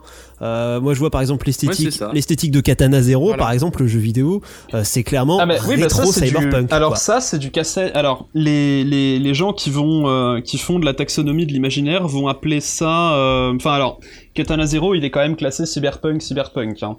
Mais euh, des gens des gens pourraient te dire que c'est du cassette futurism. VHS, euh, punk. C'est c'est euh, Ouais, comme voilà. euh, la série Maniac. Je sais pas si vous avez entendu parler de la série Maniac trop sur bien, la Netflix. série C'est exactement ça. C'est génial. C'est euh, du Ah oui, oui, c'était très bien, les oui, ouais. C'est euh, C'est sur Ça me dit Netflix, rien mais alors c'est perdu quoi, en dans fait? C'est une série qui vous propose Oh. en fait euh, de vous brancher un peu comme dans Matrix et de vous euh, faire vivre euh, des rêves et vous faire vivre, euh, vous soigner comme une thérapie, c'est parce que c'est médical. ouais, c'est une thérapie à, en à fait. C'est une thérapie. euh, ouais. des bons souvenirs, mais des bons souvenirs qui vont être euh, re- remis dans des contextes différents, remis à une sauce comme, imaginaire euh, pour en faire quelque chose d'agréable. Et c'est l'histoire d'une séance avec un, un petit paquet de personnes, du coup, qui sont en pleine thérapie du rêve, et une séance qui commence à déconner. Et aussi, surtout, euh, t'as des gros boutons à la Alien en fait. Genre, c'est esthétique un peu Alien. Ouais, c'est très rétro, Il y a un hein. côté avec très, les gros euh, bah, ordinateurs, les, les sup- L'entreprise, c'est très euh, Wayland Il n'y a pas de téléphone portable, euh, je crois. Ouais. Ouais, c'est fou. hein. euh, ouais. Et Non. Euh, Non, non, ouais. c'est bah, vraiment ça, ça du rétro-futurisme au à fond les ballons. d'Eternal Sunshine on a Spotless Mind. Ouais, ouais. de- C'est de vraiment ça, ouais. Où, où il supprime euh, les souvenirs euh, déplaisants. Ouais, ouais, et, euh, Et puis il y a Jonah Hill, Oui, Emma oui, Stone, dans cette Justin série, Theroux ouais. et tout. Alors, elle est encore sur Netflix, je sais pas, mais en tout Non, cas, est très bon. euh, ouais, c'est. Oui, oui, c'est- c'est une production Netflix, euh, donc euh, je crois que c'est toujours. Ouais, c'était génial. Après, sur la Et je modification. voulais juste revenir. Ouais. moi- Vas-y. Euh, ok, bah après sur la, la modification des souvenirs justement, t'as euh, les romans, enfin que je suis en train de lire en plus de Luce Baster, donc euh, le chant des le chant des Fenjik, je sais pas si ça se prononce comme ça, Des et euh, la dé- non non non pas du tout, et et la débusqueuse de monde où t'as euh, t'as des les personnages ont quasiment tous des implants qui s'appellent des biocoms qui leur permettent en fait de alors de ça va de reprogrammer leurs souvenirs à euh, télécharger les connaissances tout en passant par euh, bidouiller leurs systèmes hormonaux. Et du coup, bah, Ouais. c'est, euh, ça rejoint ce que Winnie disait sur euh, Eternal Sunshine of the, on the Spotless Mind et aussi bah, tout ce qui est interfaçage homme-machine, quoi. Et c'est des romans qui sont hyper récents, je- hein, c'est Ouais, 2017 Mais avec et nos 2020, téléphones, donc, on euh, fait ça. hein, ouais. euh, on est à deux doigts. hein. Je veux dire, le, le, le futur, c'est pas le téléphone, hein, c'est la neuro euh, la neurochirurgie qui va nous implanter des et on n'aura plus besoin de terminaux. Ouais, Ah bah, Elon gros, Musk, GAFAM hein, Bah, Elon Musk, hein, il est dessus. euh, pour parler des Chinois, euh, investissent à fond et bien plus que Ouais. le gouvernement, il me semble, euh, dans la recherche scientifique euh, qui va dans ce, Même, dans ce sens. même quand on riait des Google Glass. Mm. Ça fout les jetons hein, quand même. Ça, euh. Ouais, je voulais juste revenir sur le sur, sur la mort du cyberpunk. Après, il y a, enfin, parmi les les comment dire les moines du cyberpunk, ceux qui les garants du cyberpunk, en fait, euh, il y a la question du, du post cyberpunk qui est, qui est posée, Ah oui, qui serait donc né qui serait donc né après euh, donc Snow Crash Avec- ou avec Snow qui Crash. serait une évolution avec Snow après, c'est ce que j'ai dit, non T'as dit après. Après, Et euh, ah oui, euh, ah oui, enfin après. à partir de. et qui serait à partir de voilà tout à fait euh, et qui serait né avec Snow Crash et qui serait en fait un- une sorte de pendant plus plus optimiste et plus euh, moins sérieux du cyberpunk dans le sens où euh, euh, dans le sens où dans, dans Snow Crash en fait euh, le mec est livreur de pizza quoi donc il est livreur de pizza il, il- Ouais. il stresse il stresse parce qu'il arrive pas à livrer sa pizza et il est dans un Et- monde oui, avec mais des en plus, Avec- c'est avec dans le dos, ça quoi. pour la C'est- mafia en plus. Hein. Pour la C'est mafia. ça aussi. ouais. pour la mafia, ouais, c'est la Casa Nostra, ouais, c'est génial. C'est incroyable. Et, euh, Et et il y a ce côté-là optimiste. Et en fait, quand on regarde d'ailleurs un peu euh, les, les- des œuvres qui sont sorties assez récemment, comme Alita euh, Battle Angel, qui est à- du Gunem. pur cyberpunk à la base, et Oui. ben l'adaptation, l'adaptation cinéma, en fait, Oui, est presque post-cyberpunk parce qu'il y a un très grand soleil, euh, les gens vivent bien. euh, Enfin, t'as as quand même des inégalités. C'est pas tout. bien adapté par rapport Mais, au manga, par euh, contre, parce que dans le le manga, c'est un dépotoir. Ah non, non, et c'est là, une adaptation de- non, c'est dégueulasse, hein, euh, c'est horrible. euh, Oui, oui, c'est ça. Il le magnifie un petit peu et voilà donc il y a cette question de voilà est-ce que le cyberpunk a pas évolué dans une autre branche que le post-cyberpunk Euh, Voilà, je sais pas ce que. euh, Ah oui, vous oui, en le néo, euh, moi j'appelle ça le néo parce que euh, je suis chiant. Mais ouais, non, mais ça a évolué, mais c'est parce que c'est dans tout, même dans Star Trek, tu as le holodeck, c'est- une réalité virtuelle, la réalité augmentée, euh, avec les jeux Pokémon, tout ça, nous on le, on le vit. Et puis, mais ce qui est compliqué, c'est d'aller plus loin que ça. Dans l'interface homme-machine, dans les IA, on a un peu tout vu, tout ça. Donc c'est vrai que je suis curieux de savoir quel est, quel est euh, le, le post-post-cyberpunk là. Mais, euh, Qu'est-ce que ça va nous amener pas, euh, Waouh. Bah Logique après, après si tu, si Ouais, tu pousses ouais, l'interface. en fait, euh, je- Vas-y, pardon, je t'en prie. Je me pose des questions Logique. par rapport à cette question. Est-ce que le cyberpunk est mort ou pas? Parce que j'avais entendu un extrait d'interview de Gibson où il disait que euh, euh, il considérait pas qu'il avait essayé de décrire le futur dans Neuromancien. C'était plutôt qu'il offrait une peinture, une peinture euh, impressionniste du présent, et que les gens y avaient décelé une sorte de prémonition du futur. Et je pense que c'est c'est un peu dans le- les différents genres ou sous-genres anticipatifs où on est toujours sur le fil entre est-ce que c'est encore le futur, est-ce que c'est devenu le présent, et du coup euh, ce jeu permanent de est-ce qu'on est euh, déjà euh, dans la réalité plus loin que dans le roman, c'est dans l'essence même euh, de de tous ces genres et sous-genres-là. Du coup, la question est-ce que le cyberpunk est mort euh, Mm. En fait, le cyberpunk est peut-être mort depuis qu'on a décidé de qualifier certaines œuvres de cyberpunk et qu'on en crée d'autres qui s'en détachent. Mais euh, Ouais, parce qu'il décrit, il décrit le- les années Reagan, il décrit le terrorisme. euh, on est toujours dans le libéralisme, on a toujours du terrorisme euh, qui est tout, le temps présent. La situation n'a pas beaucoup évolué au final de son présent. Donc son présent et notre présent, son futur, tout ça, ça n'a pas beaucoup changé hein, mal- malheureusement. hein. Mais c'est vrai que dans la SF, souvent on décrit une situation et on parle en fait du présent dans, dans beaucoup de genres littéraires comme ça, de fantasy, ouais. Ah bien sûr, on parle du présent, enfin on parle du présent en extrapolant par rapport, enfin en faisant fait. semblant de parler du C'est le futur. principe de l'anticipation. On, on- on- quitte, on quitte un peu le scope du cyberpunk. euh, là, bon, ce qui, est, ce, qui est, ce qui est vachement intéressant quand même, hein, mais euh, c'est vrai qu'on quitte le, là où on s'intéresse carrément même à une problématique du- de la science-fiction en général. Bah oui, quoi. tout C'est, à fait, euh, ouais. Voilà. Est-ce que- est-ce qu'elle est-ce qu'elle a un rôle anticipateur ou est-ce qu'elle a un rôle au contraire de, de mise en, en perspective de, notre réalité euh, actuelle?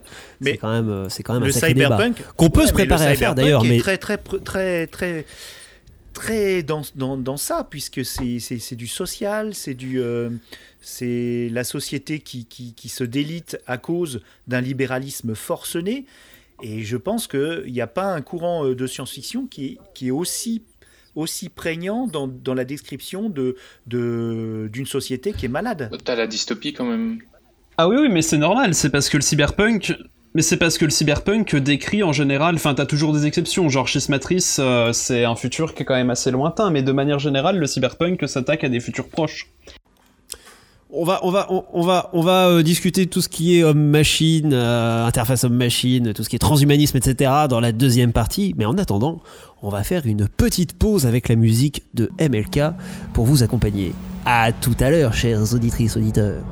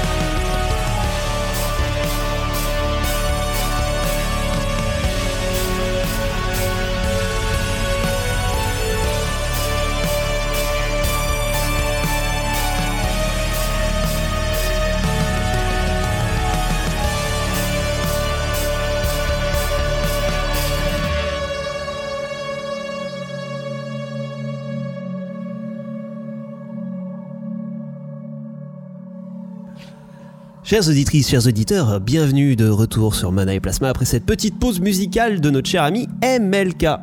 Euh, on est donc de retour sur le cyberpunk et cette fois-ci on va s'intéresser à une problématique du cyberpunk qui, euh, enfin qui est en tout cas euh, très lié au cyberpunk, qui est le transhumanisme, le corps, le, comment le comment le corps est altéré, modifié par les implants et tout ça. Donc, alors est-ce que quelqu'un a quelque chose à dire directement là-dessus, quoi, sur le transhumanisme? Euh, bah moi du coup parce que c'était une partie de mes, de mes recherches de cette année. Cool. Ah bah voilà, bah remarque, vas-y. C'est cool, fais-nous en profiter. Bah, en fait, le- les, implants, euh, les implants du cyberpunk, donc ça permet euh, d'une part d'augmenter l'homme, hein, du coup, parce que si t'as un bras en métal, bah, tu peux arrêter des camions avec et tirer des missiles, donc c'est rigolo. sauf que, en fait, euh, ben, sauf que du coup, vu que t'as de la technologie qui est embarquée en toi, donc par exemple, quand t'as des implants dans le cerveau ou des âneries comme ça, bah, ça veut dire qu'en fait, tu peux te faire hacker.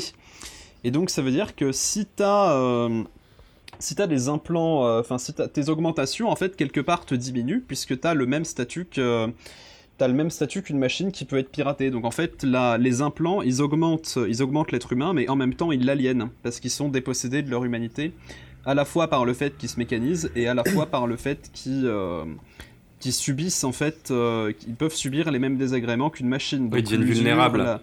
L'usure, le hacking, Vulnérables. ouais, ils deviennent vulnérables complètement. En fait, ils sont plus c'est- en fait, ils propriétaires deviennent- ils deviennent, aussi. en fait, euh, avec le- la cybernétique, tu deviens plus puissant, mais en même temps plus faible, quoi. C'est un, peu le paradoxe C'est cyberpunk. exactement, c'est exactement ça. D'accord. T'as la question aussi de l'identité non, qui est posée. Moi, je me rappelle d'une séquence très drôle dans, un jeu qui s'appelle Nier Automata, où euh, justement as le t'as- tu discutes avec un personnage et donc le personnage, il a tout changé euh, comme euh, donc prothèse, si tu veux, il a, il a, il a des prothèses de bras, machin, etc. Et il reste en fait une jambe et il boite.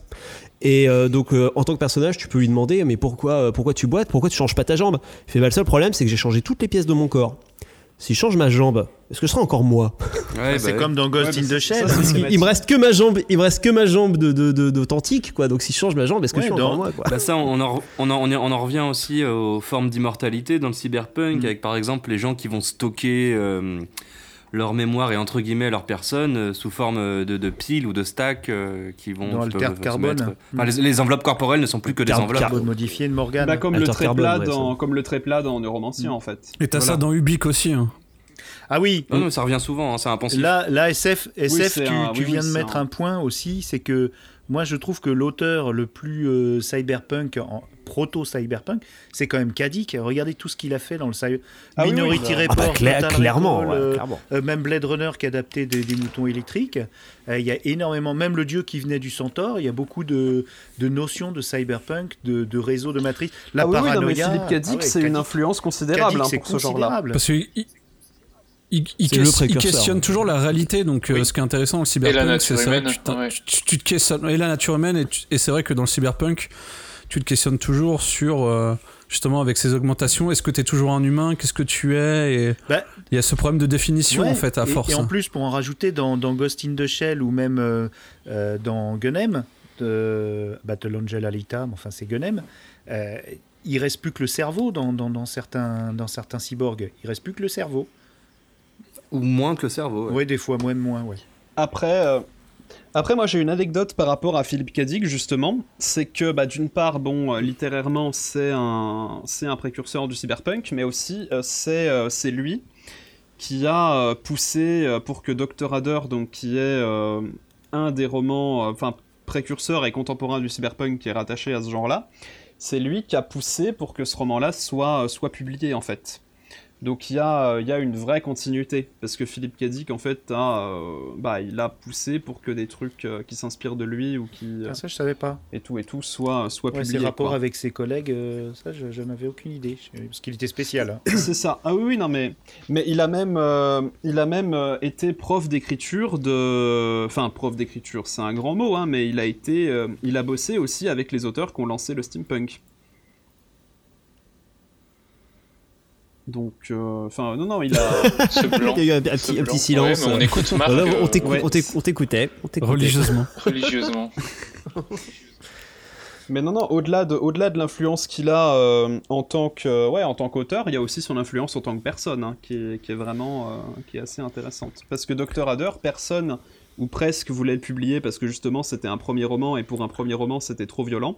Et Philippe Cadic, euh, il était en mode euh, non, non, mais on s'en fout, publiez-le, euh, tout ça, tout ça. Et il a fait ça pendant euh, des années et des années pour que le roman soit publié. Ouais, c'est dommage qu'il ait pas beaucoup, Et, euh, euh, et on parlait- profité de sa notoriété quand même, hein, parce qu'il est, il est décédé en 82, hein, l'année de, euh, l'année de sortie Ouais. du film Blade Runner, qui est adapté d'un truc qu'il avait écrit dans les années 60. D'ailleurs, quand on lit, euh, C'est peut-être ça qui l'a tué. Hein. euh, il détestait apparemment, il euh, était pas très content. hein. ouais, mais je sais pas trop. Personne mais n'était content. En même temps, à la fin de sa vie, il était. Ouais, l'histoire voulait que Gibson en aussi faisait la gueule en le matant, le c'était film. La fin de vie de Kadik. Ah oui, euh, non, mais il a, il a eu une vie, euh, il a eu une vie compliquée, hein, Ouais. de toute façon. Et il y a un Ouais. discours euh, incroyable, je crois que c'est son dernier discours public euh, qu'il a fait en France d'ailleurs, dans une convention euh, à Metz, si je me souviens bien. On, on sait encore l'écouter sur YouTube, Ouais. où il parle déjà de la ouais. possibilité que le monde soit factice et une simulation informatique. Mais on sent qu'il était complètement, euh, déjà complètement parti à ce moment-là. précurseur déjà. Mais il voyait des têtes volantes euh, quand il sortait de chez lui à cause de. Qu'est-ce qu'il prenait un- Une sorte de. Alors il prenait- euh, alors ça je l'ai, non, alors, il... Oui, alors non, oui, je crois qu'il prenait pas du LSD. Non, justement, du Ah. LSD, il a- il a testé. il prenait une pas seule des fois. amphètes, il prenait pas des amphètes quotidiennement ou Du une connerie comme ça parce que moi j'avais lu, moi j'avais lu que pour écrire et ça c'est dans, ça doit être dans le guide, euh, dans le guide Philippe Cadic qui a été publié chez ActuSF. J'avais lu qu'il prenait des trucs pour pouvoir être plus productif et écrire plus longtemps. C'est ça, c'est une elle- en fait, anecdote que j'ai entendue aussi, mais c'était épisodique, non Le LSD. Ouais, le LSD, en fait, c'était euh, c'est un coup marketing de son éditeur. C'est en fait, Enfin, il en gros, a pris prenait, une. En gros, il prenait de il- la coke, quoi. Non, mais il prenait, il prenait des sortes de médocs, mais Non, en fait, pre- le LSD. Tout le monde pense qu'il prenait du LSD tout le temps, mais en fait, c'était juste un coup marketing. En fait, il en a pris. euh, il en a pris quelques fois, mais en fait, c'est dans une préface d'un de ses bouquins. Euh, euh, je crois que son éditeur ou un ami à lui parle du LSD comme quoi il prenait du LSD, mais en fait, il en a pris une seule fois et, euh, Oui. et c'est tout en fait. Ouais, C'était pour le dieu euh, venu du centaure. C'était l'époque de l'auteur maudit. euh, enfin, l'auteur l'auteur maudit, maudit avait le vent en poupe euh, à cette époque. euh, C'est ça, ouais. Voilà. Si t'étais si t'étais drogué, ça veut dire que t'étais un auteur euh, à succès. Exactement.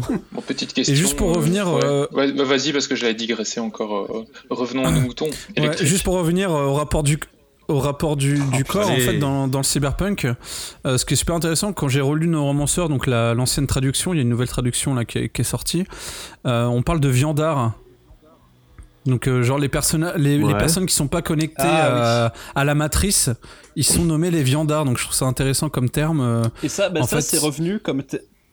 Ouais. Là, je me rappelle plus. Mais ça, c'est un terme qui est employé aussi. Enfin, il y a un terme comme ça qui est employé aussi dans, dans Diaspora de Greg Egan, où t'as où t'as trois types d'humanité. euh, Enfin, des mecs qui sont transférés dans des robots, des mecs qui sont devenus des IA, et euh, des gens qui se sont modifiés génétiquement. Et en fait, l'humanité qui est restée de chair, en fait, ils les appellent les enchérés.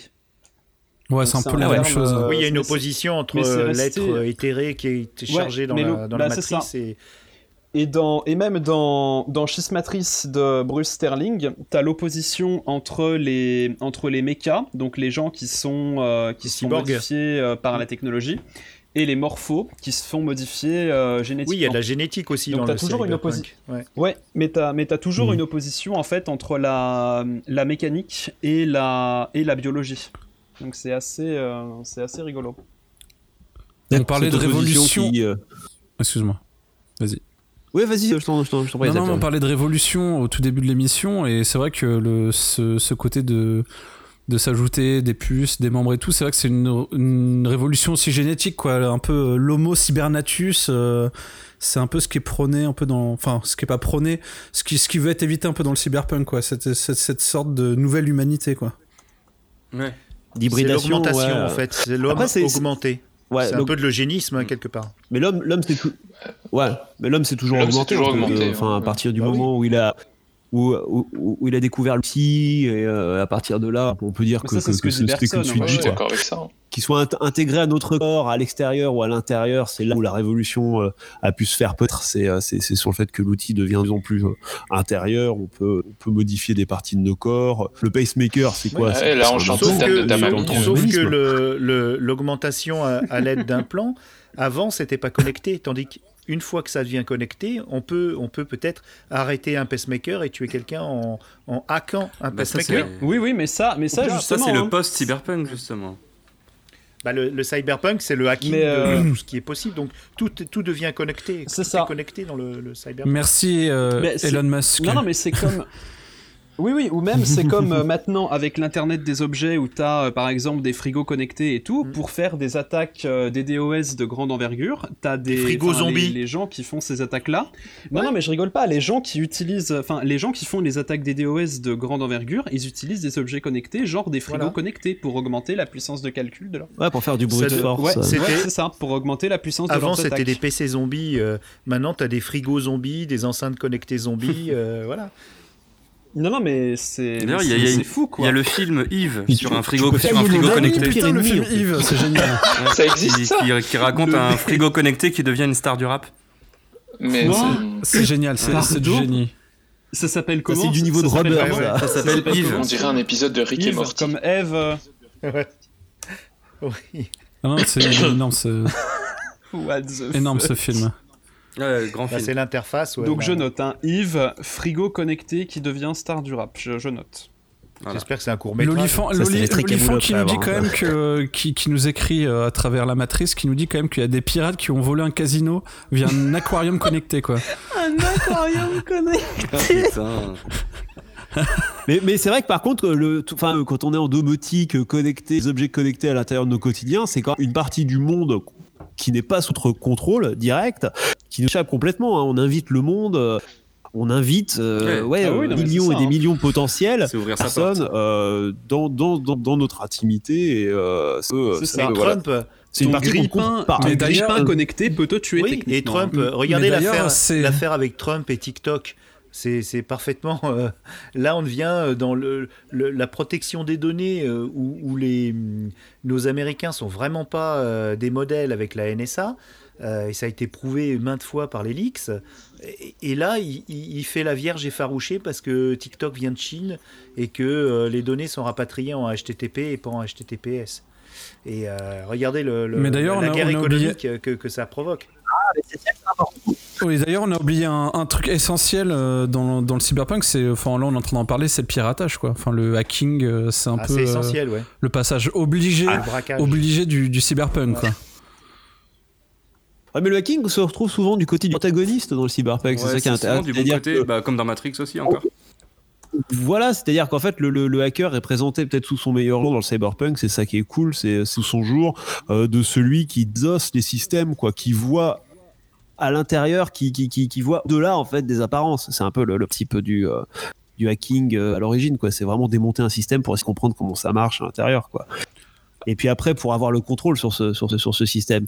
Mais euh, c'est vrai que c'est c'est toujours très intéressant de, de voir des hackers euh, dans ce. euh, je suis en même temps ce qui, se dit sur le Discord. Bah, c'est, le format, c'est le format du récit cyberpunk en fait. Le, enfin, le- la technologie est une arme, donc du coup, euh, le héros dans un récit doit utiliser euh, des armes et ce qu'il utilise, ça va être ça, ça va être euh, les technologies. Donc, euh, comment on, comment on utilise une technologie en, en la, euh, comment dire, en la retournant, c'est en faisant du, du piratage quoi. Oui, il retourne un peu le- l'arme des corpos pour euh, asservir tout le monde.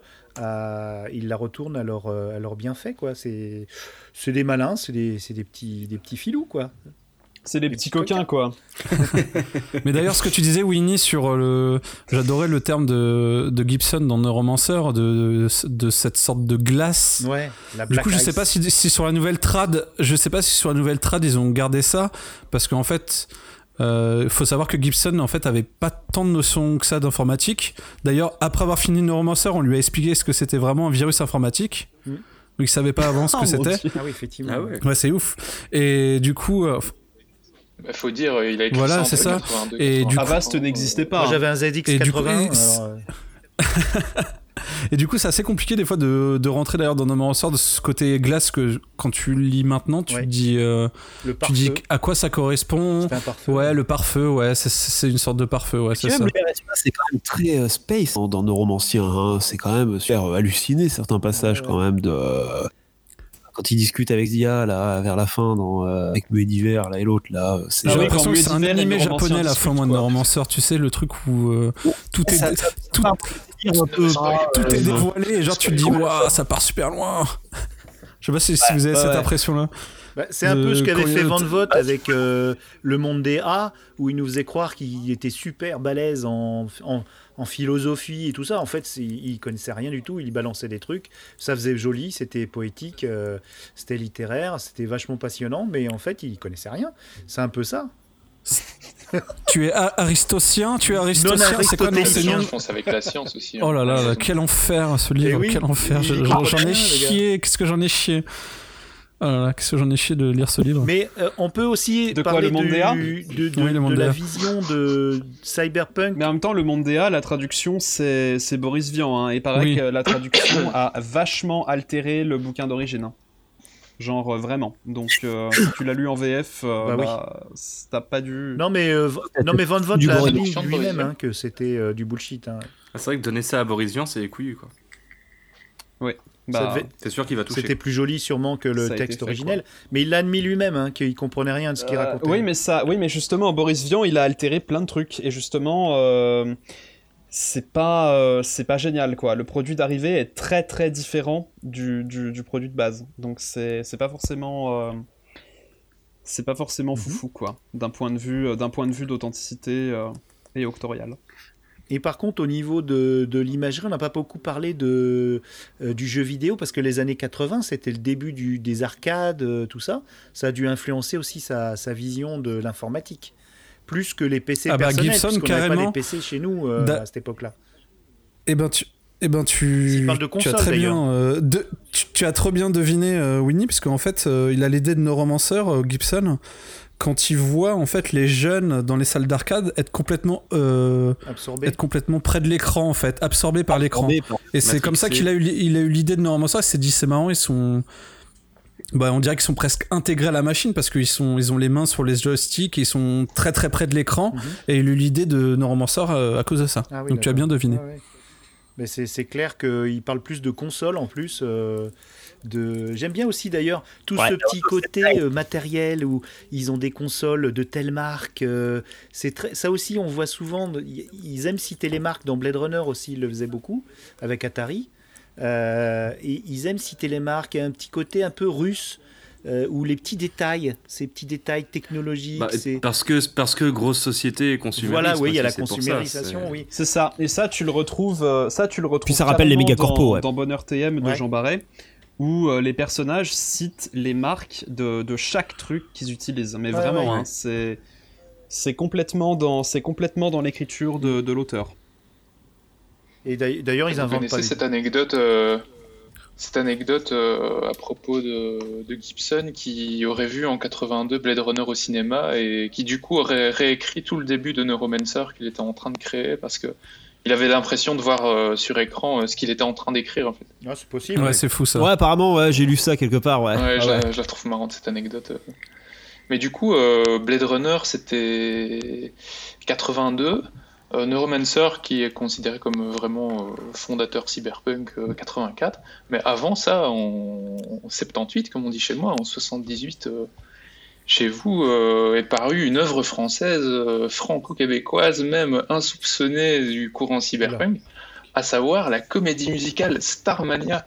Et ça, on vous l'avait dit, on ne vous l'a dit nulle part ailleurs dans aucun podcast, je pense. C'est une exclue manette. Quand on arrive en ville, tout le monde change de trottoir. J'aurais voulu. être Non, mais on dit ça. un mon dieu On dit ça en rigolant à moitié, mais euh, donc c'est sorti à la fin des, des 70s. euh, ça a été écrit.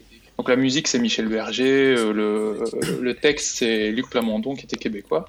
Il y a plein ouais. de chansons qu'on connaît forcément, mais le, le pitch est incroyable. Et on a euh, tout l'Occident qui est réuni sous une seule nation, avec une capitale qui s'appelle Monopolis. Il y a des attentats, euh, tout le monde rêve de devenir une star, c'est ça le. Ouais, la télé-réalité. le pitch, euh, Ouais, Ouais, avec le ouais. télécrochet qui s'appelle Starmania c'est d'ailleurs, hallucinant. il y a hein. des noms, il y a des noms de personnages qui sont vraiment euh, complètement fous. Le héros s'appelle Johnny Roquefort. Le méchant s'appelle Zéro Janvier. 0 janvier. C'est incroyable. Ah, mais c'est euh, vrai cyberpunk. Hein. Ouais, ouais, c'est du vrai Il y avait une cyberpunk. Serveuse quoi, automate. euh, Une serveuse automate à un moment. il y avait une serveuse automate. Comme quoi, euh, toute cette ambiance euh, qui a mené finalement euh, le film Blade Runner à se faire avec cette esthétique-là et Gibson à se rendre compte que ce qu'il était en train d'écrire euh, en fait, était déjà porté à l'écran. euh, c'est quand même. euh, Il y avait Tron. Tron. euh, symbole de toute une époque. hein. Il y a Tron En qui est- ouais, 82, je sais plus si c'est avant ou après 82. Tron. Mais il y avait, il y avait une anecdote, euh, d'ailleurs, c'est euh, Gibson qui a été voir euh, bah, la première de Starmania et puis qui a duré depuis le début. Et d'ailleurs, il- le héros s'appelle Kez Rockford, je crois. non C'est- Johnny Case Ouais, ouais, Rockford. Ziggy, Rockford. Ziggy, Mais Ziggy d'ailleurs, il y a, Case. il y a même des prémices un peu. quand- Rock si on regarde Oran- rock hard. Orange Mécanique aussi, Oui, on peut trouver pas mal de euh, prémices. Oui, les vilains de. Oui, les, les- la bande de Starmania, ouais. c'est Orange Mécanique, typiquement, ouais. Et ils essayent d'ailleurs de devenir, remonter euh, aussi à la. de devenir gentils, enfin, de devenir un petit peu dans le, dans le. Ils essayent d'être dans le, dans le moule. Oui, ça a été emprunté à Orange Mécanique à fond, ouais. Après, on peut. Ouais, voilà, Enfin, c'est moins Peggy 12 vous quand même. hein. Daniel Balavoine de la même manière. Ouais. Il était maquillé, euh, très glam comme les, comme les, les héros de, enfin les anti-héros de, de Orange Mécanique. Non, c'est clair.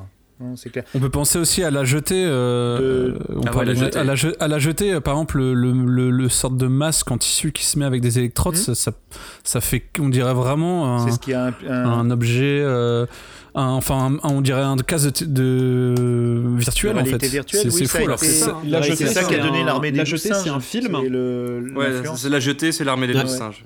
Ouais, c'est ça. C'est l'armée mais, des euh, douze singes, mais ouais. avant ça encore, avant, euh, la France, là on va parler un peu de cyberpunk à la française parce que euh, on en a parlé brièvement de, de, de- de Moebius, mais euh, toute la vague Métal Hurlant qui a commencé en 74 avec euh, Exterminator 17 de, de Bilal. Euh, puis euh, The Long Tomorrow, bien sûr, et tout- toute la toute l'œuvre de, de Moebius, qui était un peu les, les barons de, de heavy metal. Et ça, ça a été exporté énormément en- aux États-Unis. Donc il est Mm. fort probable que, que notre ami euh, Gibson ait lu des métal hurlants, des heavy metal. Et euh, la France a une part importante dans, dans- dans la naissance de ce, de ce courant qui, plus tard, bah, on n'a pas grand-chose en France. On a, si, on a, on a euh, Maurice G. Qui avait fait Babylon Babies. Pour moi, c'était un, un, un truc très cyb- cyberpunk. Et puis euh, nos... Ah, mais du cyberpunk Ouais, on en français, a, on en on a, a, hein, on quand a. même. Fr- Franchement, pour Saïd, Cocorico. Ouais, voilà, Cocorico Punk. et euh, on a... Cyber Non, Cocorico. euh, bah, On a Kassovitz avec Babylon Hailey. Ours Kassovitz, c'est Vin Diesel. C'est- une Bah. C'était la- l'adaptation de Babylon Babies. Et euh, qu'est-ce qu'on a? Moi, j'avais noté quelques quelques œuvres euh, comme Renaissance. Vous l'avez vu, ce dessin animé en noir et blanc. Non, je l'ai pas vu. il est pas mal, je vous cool. passerai. Euh, donc on a, on a fait quelques trucs. La Cité des enfants perdus de Genet est citée comme une œuvre cyberpunk aux États-Unis. J'ai lu un forum ouais. Reddit où il est cité. Ah bon euh, c'est vrai qu'il y a Mm. des éléments Alien cyberpunk. aussi, hein, on en a pas, on en a pas parlé d'Alien aussi. Alien et cyberpunk. Euh, Enfin, peut, peut oui, être considéré oui. dans l'esthétique, je veux dire. Ouais, il y a, y a- être, euh, bah, parce t'as, que oui, t'as- une, méga corpo, ouais, t'as les- une ouais, méga du corpo, body horror, des- il y a un peu de ça, mais c'est vrai que c'est de l'horreur. Ouais. Après, Ouais, c'est vrai que c'est. Tu vois des, des, des, des touches cyberpunk dans des tas de trucs, c'est sûr. Hein, euh. Après, par contre, euh, en France, en littérature Ah oui. cyberpunk, on a quand même, euh, on a quand même euh, Serge Lehmann avec euh, Mhm. Faust. Euh, bon, ça c'est dans les années 90. On a Jean-Marc Ligny Ah oui qui a fait des, qui a fait des trucs cyberpunk avec euh, Inner City par exemple. Même dans son apocalyptique série, là, il y a, il y a pas mal de cyberpunk dedans.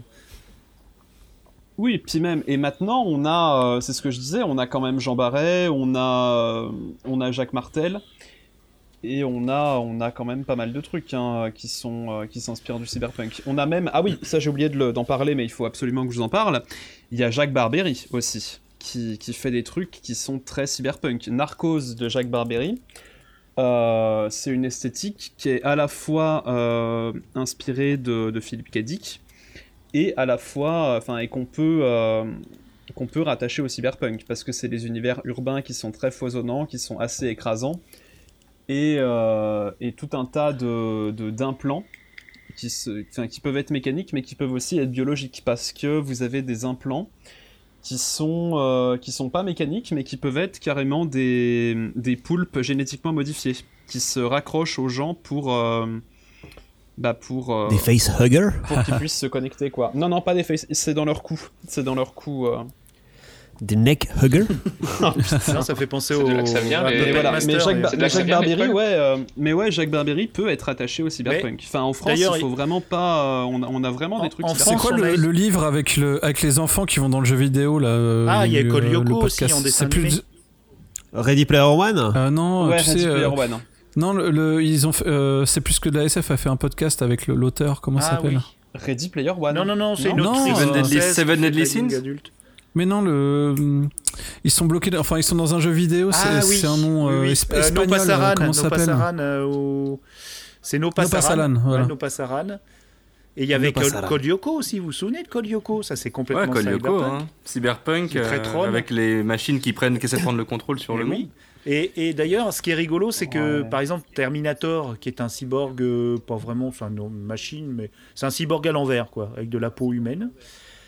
Bah, c'est un robot, quoi. Et c'est Enfin, assez. euh, il- D'ailleurs, le C'est un Skynet, voilà. euh, il a envahi le, sûrement l'internet, il s'en sert.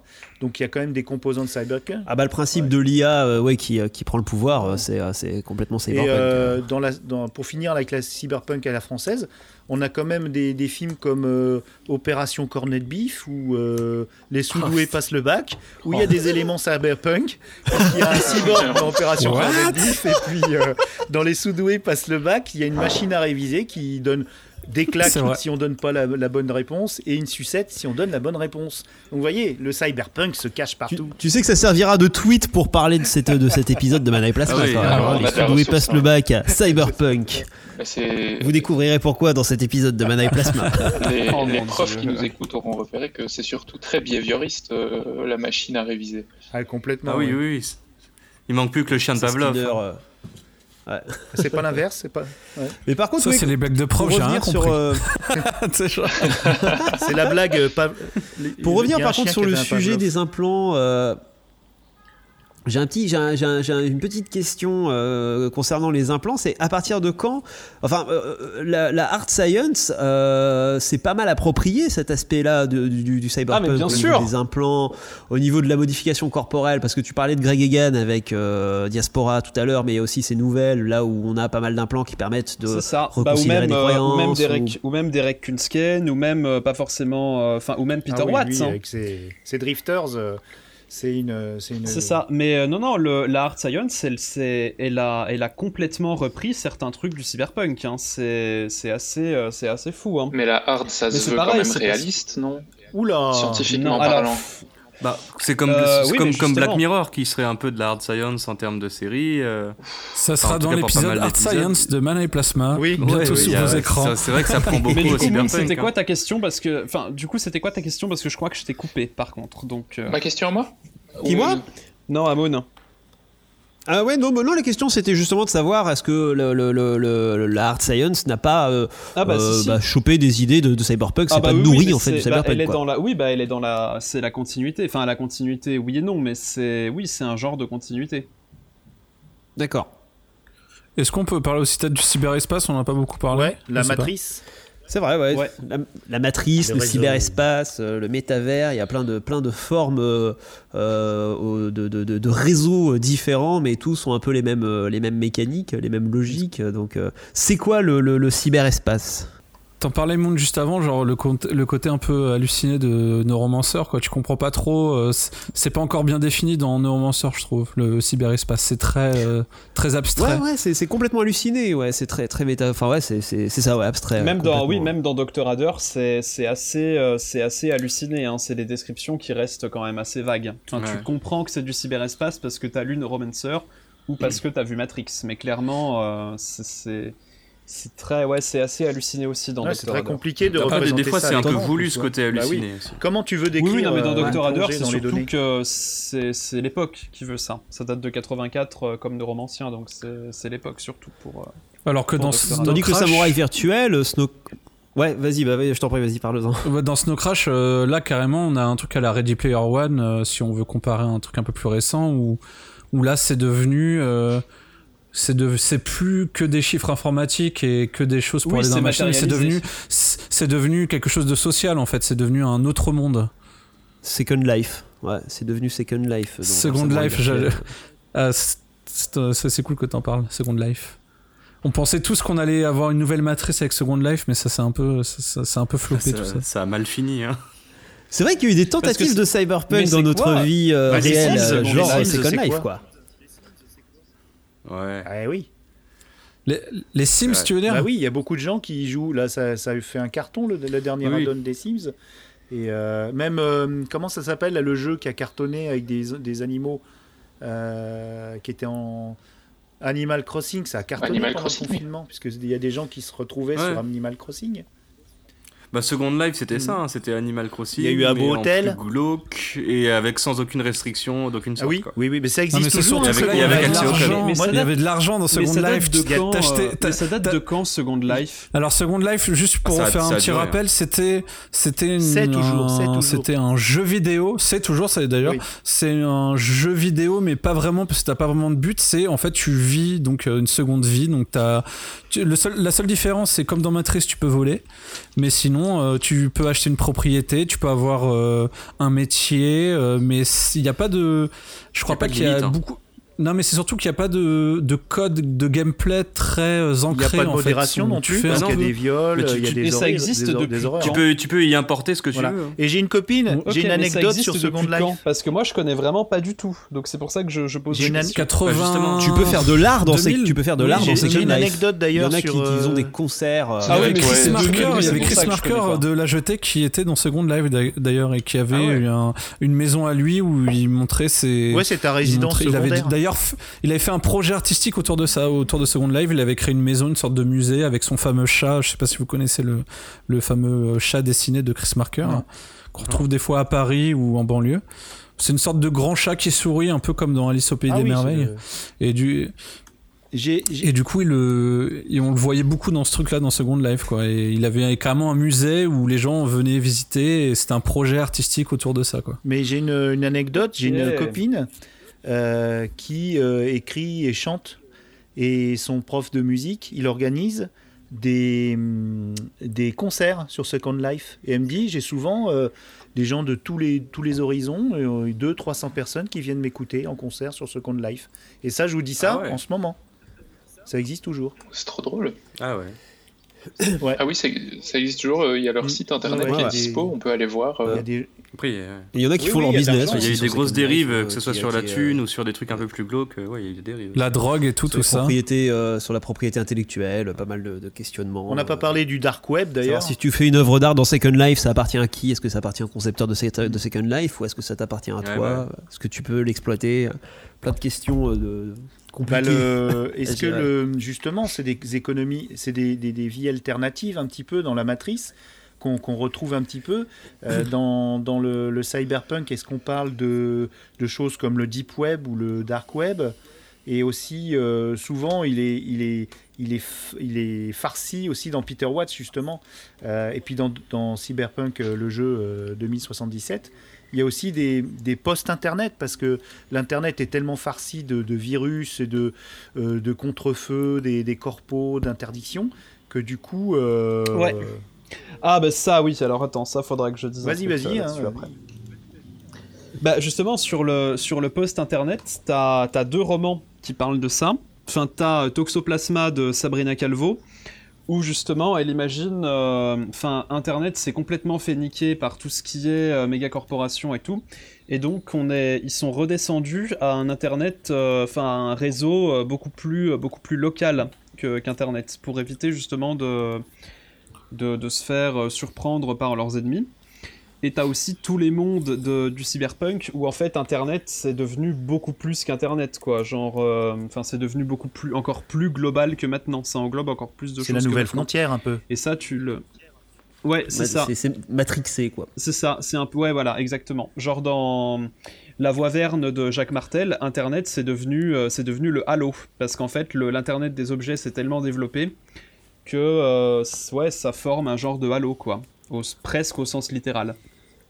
Il y a la même chose en animé avec un vieil animé qui s'appelle Denu Coil, euh, où justement en fait euh, bah, le, le, euh, le- le- Comment tu- certaines comment entités s'appelle informatiques appa- apparaissent. Euh, Denu Coil, euh, D-E-2-N-U, coil comme un coil, comme un Ok. Ouais, des Coil. Attends, je- j'essaie de te retrouver ça. Non, c'est Denno Coil, pardon. voilà, mon superbe accent euh, japonais. Et euh, donc, euh, et t'as des, t'as des virus informatiques, t'as des entités informatiques, mais qui existent visuellement, qu'on voit en fait dans le vrai monde, quoi. En fait, il y a le, c'est, c'est, euh, il y a plus aucune frontière entre le monde informatique et euh, le monde euh, réel, quoi. Les deux sont tangibles, les deux peuvent être touchés. Et, Ok. bon, quand il y a, quand il y a des bugs informatiques, ça donne des choses un peu étranges, des glitches visuels, quoi, dans le vrai monde. Mais, mais voilà, donc il y a, il y a plus de frontières entre les deux. On quoi. crée un petit peu avec la technologie, un peu l'afterlife. euh, on crée un peu les paradis et les enfers euh, virtuels, quoi. Comme euh, je crois que j'ai lu un bouquin qui s'appelait Enfer virtuel d'ailleurs. Je me demande, c'est pas. Jacques Barbery a dû faire une nouvelle qui Ouais. parlait de ça. Il y a Banks aussi euh, qui parlait d'une euh, d'une planète où justement on condamnait euh, les gens à aller dans des enfers virtuels et ils étaient torturés par des par des riches oisifs. euh, et c'est vrai que. Bah, c'est un peu comme le. C'est un peu comme le truc du. Je sais pas si vous voyez ce que c'est, mais du basilic de Rocco. Oh là, Rocco Siffredi, euh, Rocco et ses frères? Non, non, non, non, non, pas du pas. pas du tout. Ah, c'était sûr que ça allait sûr que t'allais faire cette blague, mais non, c'est pas ça. Alors en gros, si je me souviens bien, enfin Dirty Biology avait fait une vidéo là-dessus.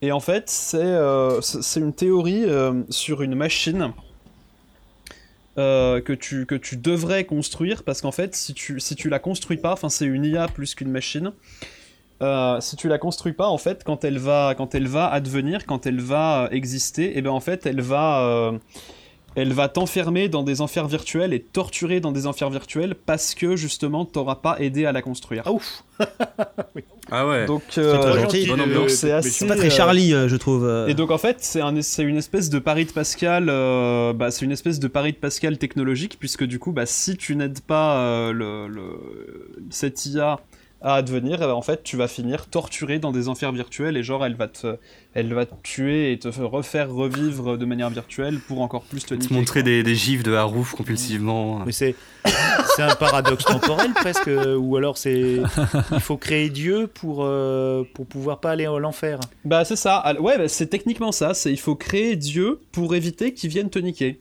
C'est c'est Oh là techniquement là, ça. la hein. marque, dur dur. Hein.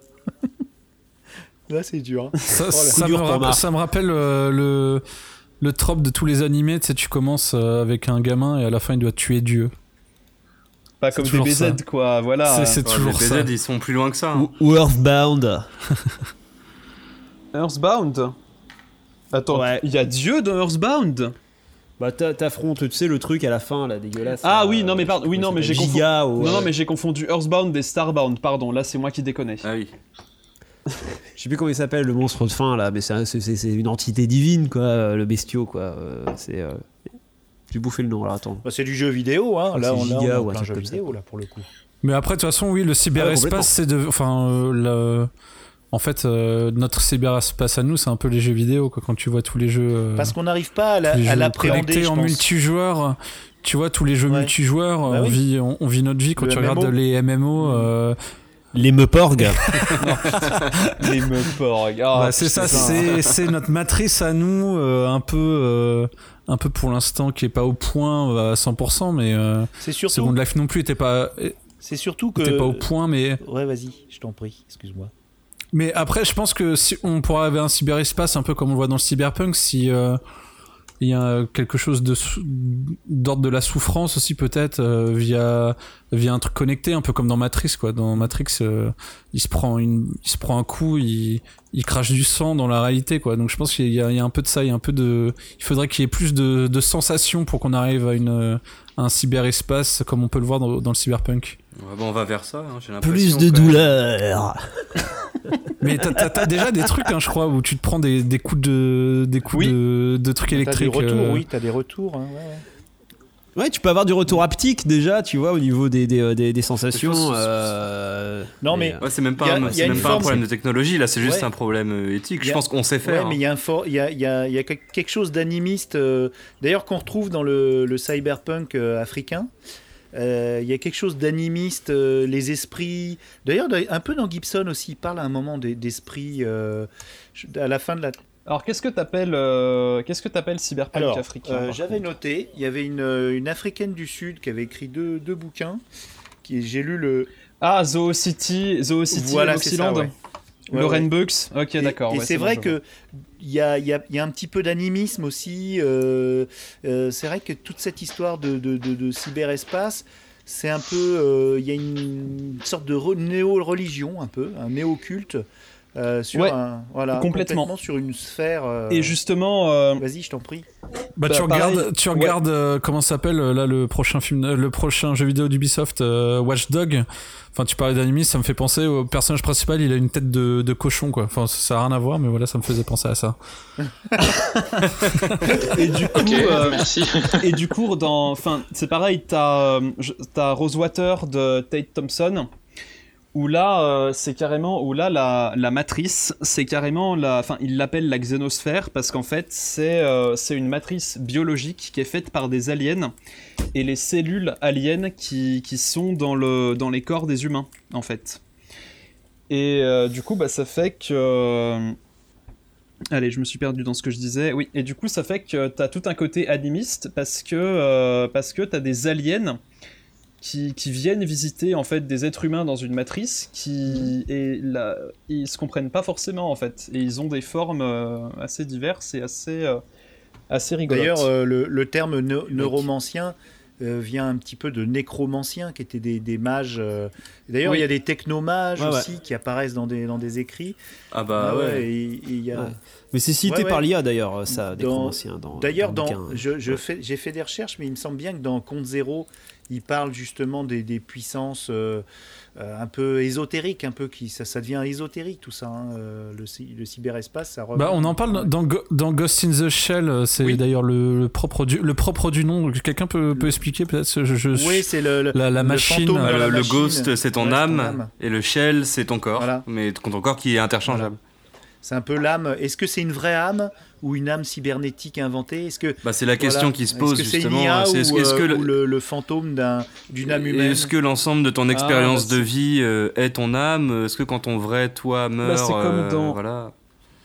Mais c'est comme dans euh, La Cité des Permutants de Greg Egan en fait. Est-ce que est-ce qu'une copie conforme de toi être un être humain? Est-ce que c'est vraiment toi? Et est-ce que c'est est-ce qu'on peut dire que t'as réussi à dupliquer ton âme Voilà, en fait? la, la Parce que la duplication. première est morte et est sûrement morte. Oui, oui, tu oui. vois.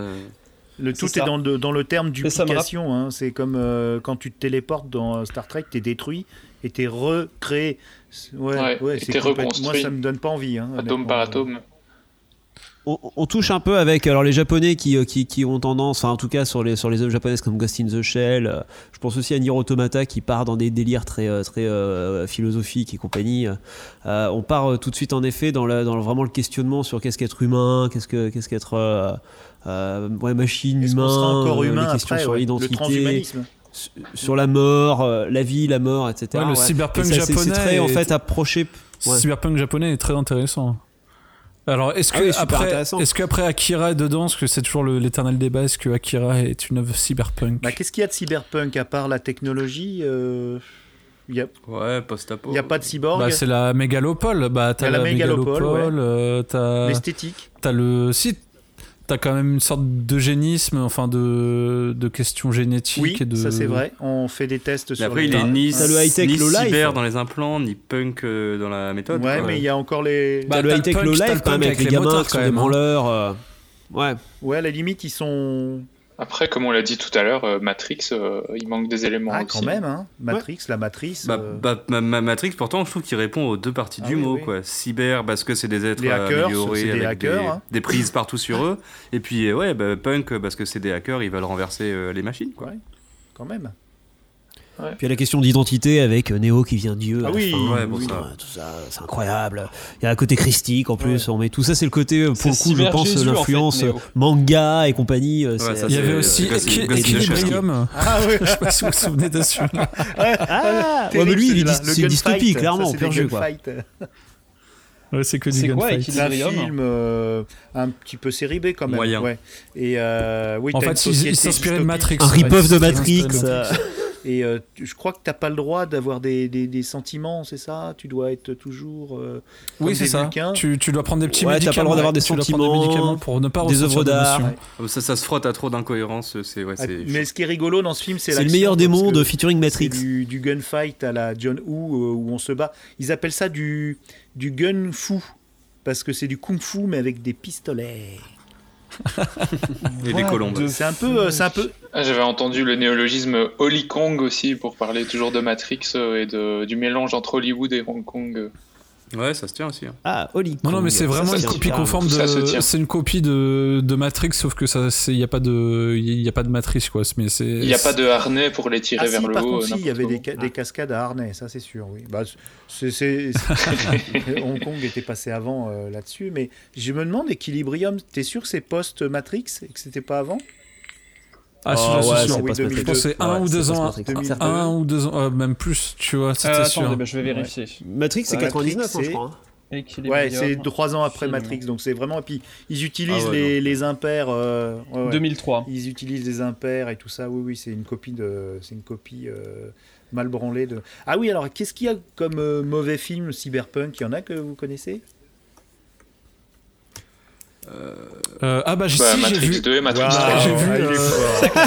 Ah, J'ai pan vu le film, j'ai vu le film de, bah, qui est inspiré de la nouvelle de Gibson, le seul film qui a été fait sur Gibson qui s'appelle euh, Johnny Mnemonic. Johnny Mnemonic. Ah oui, Oh, il est pas mauvais. Alors, non, ce vous qui êtes est- vache, hein. Il est pas si mauvais que ça, mais par contre, ce qui, était, ce qui est trop drôle en le revoyant maintenant, c'est que euh, donc du coup l'idée c'est que en gros euh, Internet n'est plus sûr Mhm. Et euh, pour euh, faire transiter les données, en fait ils mettent les informations dans une puce qui est dans un crâne et en fait euh, t'as donc des sortes de coursiers de données qui vont euh, qui vont donner euh, voilà euh, à leur euh, à leur destinataire en fait le, le- bordel quoi. Mhm. Et ce qui est assez drôle c'est que en fait le euh, je crois que ça se compte. Alors c'est pas mal pour l'époque parce que ça se compte à l'époque. euh, je crois que le héros euh, qui est joué par euh, Kevin euh, a une capacité de 200 gigas dans sa tête. Mais c'est assez drôle de. Waouh. C'est pas, mais c'est pas si énorme que ça, tu vois, par rapport à. Tu sais, tu le vois maintenant. Tu Ah, fais Western Digital fait 200 beaucoup gigas, mieux. Tu hein. fais tu vois. Et euh, parce que maintenant Bon, t'as des il terras, peut mettre quelques films en tout. 4K dans sa tête. hein. Ça dépend de la méthode de, euh, compression. Hein. Tu sais, euh, 200 gigas, ça peut. Mais je, je- je dis peut-être des bêtises, c'est peut-être beaucoup moins, parce que ça m'a vraiment choqué. Je me suis dit, attends, mais il y a que ça, euh, genre dans le futur, ils peuvent mettre que euh, 60 gigas, tu vois, genre c'est non, mais c'est pas le- énorme, tu vois. le- mais ça, le- à l'époque, ça paraissait. J'imagine que ça paraissait énorme, tu vois, de dire 200 gigas, Ouais, tu ouais, vois, ouais. à l'époque. Ah bah oui, alors que euh, maintenant, maintenant, c'est juste, c'est c'est juste ridicule, quoi. C'est rigolo parce qu'en fait, le, le problème avec ce film, c'est que c'était un petit budget, c'était une petite série B, mais entre-temps, il y a Keanu Reeves qui est devenu une vedette. Et, euh, et du coup. euh, Avec Point Break. euh, euh, J'imagine. Oui, Point Break, et puis il y a aussi Speed. Et le problème, c'est que Oui, du coup, ouais. le, le, le budget a augmenté énormément et le gars qui, qui avait en charge euh, ce film, c'était juste un petit réalisateur de, de clips, euh, de, de pubs. Il était vraiment pas taillé pour, un- pour un budget pareil et puis c'est parti en cacahuète. Mais il y a un super. euh, il y a Dolph. Par contre, t'as le Ouais. Il y a le Dolph Le Ouais, je disais il y a juste dans le film, il y a- Kitano, il y a Ice-T, Ouais. il y, a, il y a un beau. Il y a eu. Oui, il y a, Ka- il y a Kitano, c'est énorme. Ouais, ouais, il joue ouais. de- Enfin, j'adore Kitano, moi, dans Battle Royale, mais enfin, dans ses autres films, Sonatine et Ouais. tout. Mais euh, ce qui est drôle, c'est qu'il y a une représentation du cyberpass, du Ah oui, cyberespace, oui. mais, mais, mais version effets spéciaux avant Jurassic Voilà. Park. Ouais. Donc, euh, c'est, bah ouais. euh, ça, Ça fait mal. Ça fait mal. Ça fait très mal. Ça fait mal. Ah, ça fait très mal. Mais au moins, tu vois du cyberespace comme, euh, comme euh, Gibson l'imaginait. Donc, c'est assez marrant quand même de voir le film pour ça, de te Mmh. dire. Parce que ça se passe dans la cornube en plus. Donc, comme c'est. euh, ça fait par- partie de sa trilogie qui de sa trilogie de nouvelles qui après sera repris dans Neuromancer. Mhm. Mais par contre, il y a d'ailleurs il y a une il y a Molly euh, qui est dans Johnny Mnemonic dans la nouvelle euh, originale qui est dans Neuromancer, mais sauf que dans le film euh, ils l'ont pas mis euh, pour des questions de droit, je crois. ça, C'est trop bizarre. ça. Ouais. Voilà. Ah merde Euh, Ouais. L'anecdote est racontée dans. C'est plus que de la SF d'ailleurs. euh. Ouais, ouais, tout à fait. Et, euh, et, et oui, donc Johnny Mnemonic, c'est marrant quand même parce que c'est vraiment le pré-Matrix. Et ce qui est marrant, c'est la, la composante sociale qui avait été bien reprise, où tu voyais sur le pont, ça se passe à San Francisco, et tu vois sur le Golden Ouais, Gate tout à tous les pauvres qui vivent dans des espèces de, de baraquements euh, mal bricolés sur le pont. Et ça fait, ça fait écho à notre Moyen Âge où euh, tous les ponts de Paris, par exemple, et d'ailleurs, le pont d'Avignon, tout ça, étaient, c'était des ponts qui étaient habités. Donc il y avait, euh, il y avait des tas de, de- maisons et tout ça, et ça s'écroulait régulièrement, ça prenait feu. Et c'est marrant parce que c'est vraiment une résurgence du, de notre Moyen Âge qui était retranscrit dans le futur de San Francisco. C'était bizarre. Mais en tout cas, ouais, il est intéressant. euh, c'est vraiment, c'est vraiment euh, le. Pour moi, Johnny Mnemonic, c'est vraiment. euh, bah, il est pas hyper. euh, Enfin, c'est un peu. euh, Il y a un dauphin au moment. Enfin, bref. Mais euh, il, est, il, il est un peu mal foutu, mais c'est quand même intéressant parce que pour moi, c'est vraiment le- celui qui respecte peut-être le plus. euh, Euh, même plus que Matrix, le, Ouais, le récit cyberpunk, ouais. ce film-là. Et c'est moins, c'est moins mauvais que Transcendance avec Johnny Depp, hein, honnêtement. Ah, mais ça, faut pas Oh là regarder. là ça. là là Oh non, ça clash. Ah, j'ai pas- j'ai pas vu ça. Transcendance. Ouais, tu t'as, t'as pas perdu ton temps, hein, je te le dis. Ah ouais, J'ai vu au cinéma en plus. La vache. Ah, la vache. très dur, très dur. Sur le Discord, on demande lequel entre Beyblade et Lantrotro est le plus cyberpunk. Bah, Alan euh, clairement.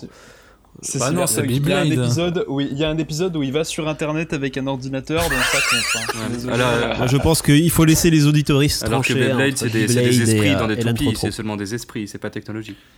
C'est pas technologique. Et hein, Beyblade, voilà. ça m'amène à, Ouais, ça, faut le savoir. ça m'amène aussi à un film euh, très cyberpunk quand même, c'est et très cadique d'ailleurs, c'est Inception. Inception, c'est c'est du c'est du cadique. Nolan euh, Ouais, la remise en cause de la puisque réalité. euh, Beyblade Ah oui, est complètement. comparé euh, euh, aux univers de toupie dans, dans Inception, euh, on a on a on a raccroché, tu vois. Ah, je vois le, le- le- d'accord, je, je- je comprends le passage de Beyblade à Inception. C'est le plan de la toupie, à la fin. Ah, bravo. D'accord. Tout est Tout est lié. lié, faites Jolie, gaffe les gars. euh, jolie pirouette. Tel un chat, Winnie retombe toujours sur ses pattes. Non, mais en tout cas, Alors, est-ce qu'on termine euh, je voulais juste avec... rajouter Ah un pardon, truc. vas-y, je t'en prie, SF. Non, non, juste pour revenir au cyberespace, euh, ce qui est intéressant, c'est, enfin, même si le film après est discutable, c'est Ready Player One. euh, dans, c'est un peu ce qu'on aura, je pense, de plus euh, rapproché euh, comme cyberespace dans le futur, quoi. Dans 5-10 ans, Bah, un truc comme comme le- Ready Player One. Mais c'est comme le truc en réalité virtuelle, là, euh, VR Chat, voilà, j'avais j'avais oublié le nom. C'est, enfin, Ready Player One, c'est un peu, euh, c'est un peu VR Chat en fait. Non, je Euh, connais pas. ouais. Si vous Oui, c'est ça, VRChat, oui, c'est je vois pas. Ah, VRChat, c'est cool. Mais euh, C'est quoi, VRChat Vous savez pas Non, du tout je ce que VRChat, c'est? Oui, c'est une sorte de Euh, c'est une sorte de Second Life en fait. euh, VRChat, Ah, d'accord. En gratos, sauf que tu peux, tu peux faire un peu ce que tu veux, ouais. euh, T'as une Euh, sorte ouais, je- et, tu avoir, euh, et tu peux avoir tout un tas d'avatars, genre t'as des gens qui ont euh, Sonic, euh, Mario Oui, comme avatar, enfin des Pokémon. Ah oui, euh, d'ailleurs, il y a un de- truc que j'avais oublié dans Et ils ont, euh, et t'as tout un tas d'environnements euh, assez rigolos aussi dans. il y a un truc que j'avais oublié dans Second Life, il y avait des meetings politiques aussi. Il y avait des Oui, c'est vrai, il y avait des partis politiques représentés. Ouais, ouais, il y avait une, une- ouais. Et ouais, ouais, d'ailleurs, je pense que le Front National, il y avait une permanence. Ouais, le Front National y était. ouais. Oh putain, cyber facho. Bah ouais. Ah non, mais, mais ils savent mieux se Le servir. cyberfascisme, ouais, nouveau courant politique. ils savent mieux se servir des, des- des réseaux que, que, que d'autres gens qui se disent un peu démocrates, hein, c'est sûr. Mais euh, Ah, est-ce que on vous va avez dire, vu on va dire qu'on Rendez-vous a un sur Second podcast, on va Life, dire qu'on a un podcast islamo-gauchiste, là, c'est bon. c'est possible. C'est fini. C'est possible, c'est pas. Mais euh, est-ce que vous avez vu les séries aussi euh, Corporate ou euh, Upload? Récemment Upload pas encore, mais ça a l'air Ah cool. Upload, oui, encore, là on est carrément dans, Upload le, cool, dans ouais. le, le- une fois qu'on meurt. En plus, je raconte pas comment, mais c'est assez, c'est assez choquant, mais c'est assez marrant. Euh, c'est une série humoristique. Il y a peu d'humour dans le cyberpunk. Et là, elle est vraiment, elle est vraiment. Ah oui et non. hein. Ah, C'est pas un Oui genre non. drôle, drôle, drôle quand même, si? Si, parce que justement, t'as de enfin, c'est pas de l'humour, euh, C'est pas de l'humour avec genre euh, des, c'est, pas des, c'est pas genre le mec glisse sur une peau de banane, mais t'as de l'humour, euh, enfin, c'est, de de la noir. politesse du désespoir. C'est de l'humour noir et de l'ironie, quoi. C'est beaucoup de méta. Non, tu peux pas dire que c'est pas un genre humoristique parce que c'est t'as quand même beaucoup d'autodérision. Enfin, je veux dire, dans que ce soit Neuromancien ou le Samouraï virtuel, t'as quand même pas mal de pas mal de blagues. hein. Bah, le samouraï virtuel, le début sur les pizzas par exemple, C'est- euh, voilà, enfin, le- quand tu vois tout ce qui euh, pour, euh, pour livrer des pizzas, Ouais. c'est très rigolo. Ouais, c'est énorme. Et encore une fois, et encore une fois, c'est des pizzas livrées pour le compte de la mafia. Donc, c'est voilà Ouais. quoi. Mais euh, d'ailleurs, ah oui, euh, d'ailleurs Kurt, Kurt, euh, qui est une IA sur notre Discord, faut le savoir, en fait, il n'existe pas, c'est, c'est que des effets spéciaux. il, il parlait aussi de Tron, c'est vrai qu'on n'a pas parlé de Tron dans le cyberespace. Un petit peu, tout à l'heure, ouais. l'esthétique. C'était 82, donc Ah ouais. Tron, euh, c'est juste après Starmania, donc ils ont tout pris à Starmania, Tron. Clairement. Et c'est vrai que, ouais, la, Avec, avec Mobius qui a Bah fait oui, quelques euh, designs. Moebius, mais, il a euh, travaillé oui, sur ouais. tout, hein. Alien, euh, Blade Runner, euh, il a travaillé sur tout, officiellement ou officieusement d'ailleurs, parce qu'il n'est pas toujours crédité, mais euh, effectivement, il est dans tous les bons coups. C'est M- Metal Hurlant, Est-ce qu'il a travaillé sur les Alors, sous-doués les sous-doués passent le bac, euh, non, il était à la cantoche parce que la cantoche était bonne, mais sinon, non, il a pas fait les, les costumes. non. Ouais, Mobius sur les sous-doués, j'achète. Ah, il prend cher. Non, Et Tron, euh, si, si les gens qui nous écoutent veulent euh, voir un petit cours accéléré, euh, il y a l'excellent Karim Debache qui avait fait une vidéo à l'époque de dans sa série euh, Crossed Ouais. où il parle de, du film, euh, du lien entre film et jeux vidéo. Il me semble que c'est dans Crossed qui parle de Tron. Oui, À moins que ce soit dans Ouais, son ouais, il autre parle de série Tron euh, qui était excellente aussi. Non, c'est dans Crossed. C'est dans c'est- L'autre c'est Chroma, mais Ouais. ça c'était dans Crost, oui. Chroma, ok, ok. Les Tron Legacy va encore plus loin dans, le, dans, dans toute la. Mais pas assez loin, malheureusement. Oui, mais Ouais, euh, C'est dans Crost, euh, Tron. Tron Legacy, il a quand même que deux intérêts, c'est de voir le Big Lebowski sans sa barbe. Et la bande Et le deuxième, c'est la bande son des Daft Voilà. Punk qui est incroyable. Et là, vous pouvez lancer un fier cocorico. Je le fais même avec vous si vous voulez. Et sinon, pour revenir euh, sur l'humour du Oui, cyberpunk, ah voilà. t'as- enfin, les romans de Jean Barret aussi ils sont bourrés d'humour. hein. C'est de l'humour noir et trash et dégueulasse, mais c'est bourré d'humour quand même. hein. Il faut y être euh, sensible, de toute façon. Ouais, ah oui, oui, par contre, oui, t'as à un- l'humour noir, oui. c'est- on- on a quitté, pour ça hein. qu'on a quitté un peu ce côté dépressif du cyberpunk qu'il y avait au début du genre. Je pense que maintenant, on se prend peut-être moins au sérieux sur euh, le cyberpunk qu'avant. Enfin, je sais pas si t'es d'accord avec moi, Marc. Bah, c'est exubérant, Euh, j'ai c'est exubérant en forcément général. euh, Bah, après, j'ai pas, j'ai pas lu assez de, de bouquins cyberpunk pour te, pour te répondre de manière précise, tu vois, mais euh, c'est. euh, oui, t'as un peu plus de dérision, mais la dérision, elle est déjà là avec Neuromancien ou euh, Dr. Hader. Ça, c'est, c'est Ah, quand même- nos romanceurs, c'est quand même un peu. euh, Enfin, Kaz, euh, il, il traîne, euh, Ah oui, il non. traîne c'est les épaules voûtées pendant tout, pendant tout, Ouais, tout le c'est livre. quoi. Tu- tu sens qu'il a- Oui, oui, hein, mais il a une t'as quand chape, même- il a une chape de Pas tellement le joyeux luron, Case, hein, c'est clair. Non, non, mais t'as quand même, enfin, t'as quand même un petit peu d'humour, quoi. C'est pas, enfin, c'est pas de la dark fantasy ultra noire où tout le monde est dépressif et tout le monde a envie de se suicider, quoi. Alors que quand Parce tu regardes, bah, par exemple, euh, Ready, Ready Player One, tu regardes Alita, bon, ce qui, sont des adaptations et tout, euh, les héros vivent dans un monde euh, parfois euh, dystopique, mais sont quand même heureux, quoi. Enfin, tu vois, c'est, ils sont, ils sont, ils sont pas malheureux. euh, ils ont des situations malheureuses, mais ce que je veux dire, c'est que c'est pas, euh, c'est pas un monde euh, qui va vers la, euh, c'est pas un- une société qui va vers la fin du monde, quoi. C'est, ils survivent malgré tout, quoi. Alors que je trouve que dans Blade Runner ou Neuromancer, pour les reprendre, euh, les héros, bon après ils viennent du roman noir, mais ils sont, ils sont ultra dépressifs, quoi. Ce que j'ai comme impression surtout, c'est que les gens du début du cyberpunk, forcément, ils n'avaient pas du tout euh, l'intention de faire du cyberpunk. Ils faisaient leur truc euh, qui correspondait à leur époque, avec des questionnements euh, que maintenant on appelle du proto, mais euh, la question de, du cerveau dans un bocal, bah, ça date de cette époque-là, de qu'est-ce que c'est la réalité, qu'est-ce que c'est d'être humain. alors que maintenant, bah, les gens, forcément, ils prennent la décision de créer des œuvres qui sont dans cette veine-là, en reprenant soit les questionnements, soit l'esthétique. Du Ah, coup, euh, il y, a, il y a un changement dans la prise au sérieux ou la non prise au sérieux euh, du fait de cette intention-là. Puis c'est surtout que la technologie a rattrapé tout ça aussi. C'est que là où c'était de l'ordre du, du fantasme, ces délires, euh, justement sur le cerveau dans un bocal, comme tu dis, euh, où est la personne, etc. Avec euh, pas juste l'informatique et le fait de pouvoir stocker de la donnée, et maintenant encore plus en masse. 200 gigas, tu te rends compte ça a, rendu, ça a rendu ça pl- plausible. Ah, 200 gigas. ouais. 200 gigas. Ouais, après, euh, on a- on, on a-. On a des sociétés comme euh, l'église de la singularité, enfin c'est pas une, une société, mais l'église de la singularité, euh, tout ça, il y, a des- il y, a des- il y a des boîtes très très sérieuses comme Google et compagnie qui investissent Ouais. un paquet Oui, de pognon des- dans, puis dans toutes les des questions entreprises transhumanistes quoi. Oui, oui, puis t'as des entreprises transhumanistes qui, et ça c'est pas des conneries, hein, qui proposent euh, littéralement que tu leur files, euh, je sais plus, c'est 10 000 ou 50 000 dollars pour qu'elles te tuent, qu'elles extraient ton cerveau, et que dès qu'il y a une technologie euh, dispo pour transférer ton cerveau, enfin le contenu de ton cerveau, dans un PC, enfin dans une font. machine, ils le font. Sympa, hein Et donc, littéralement, tu peux payer des gens pour qu'ils te tuent. C'est quand même. euh, Le transhumanisme, c'est assez fou pour ça. hein. J'ai raté ma vocation, c'est bien ça. Bah, acheter des cigarettes, c'est un peu ça. hein. Tu payes des gens pour qu'ils te tuent. oui, oui, mais c'est- C'est ça. oui, mais c'est moins. Les cigarettes, c'est quand même moins cérébral, du coup. Ouais, ça. Ouais. Enfin, on en est venu quand même à dire que Tinder était cyberpunk. Et là, euh, sur le Discord. Ouais, je, je, je Ouais, pense qu'il est temps de conclure est- on est là-dessus. Chers auditeurs, on, on, ouais, On on fera peut-être euh, mieux dans la capsule pour euh, finir ce qu'on a oublié. Vous nous le direz. Hein. Je pense, je pense qu'il y a des bugs dans le métaverse là, tu Ouais. vois. On c'est est, pour euh, ça qu'on n'a pas parlé du jeu Cyberpunk, d'ailleurs, on s'en fout. Bah oui, on n'est pas sur le, on n'est pas sur, bah, de l'actualité. Nous, on n'est pas. toute façon, tout-. On pas comme ça. Ouais. Voilà, tout le monde aura le temps de le doser. En plus, euh, ils crunchent comme des bâtards euh, chez, euh, chez euh, CD Projekt. Donc, euh, Achetez voilà. quand même l'artbook, il est vraiment magnifique. Faites ce hein. que vous en voulez. Alors moi je vais faire un truc Ah, horrible, est- c'est que je, je ne vais beau, pas ouais. acheter Cyberpunk, je préfère ach- acheter euh, Assassin's Creed, je suis vraiment euh, j'ai vraiment rien compris moi. Ah, quel rebelle Ah là là. Quel punk. Mais Assassin's Creed, Voilà, c'est J'avais le, choix entre deux- j'avais le choix entre deux jeux et donc euh, j'ai choisi de, de prendre Assassin's Creed, je suis je suis trop en amoureux de la saga quoi, même si c'est moi si- même si Cyberpunk va être ouf, je pense.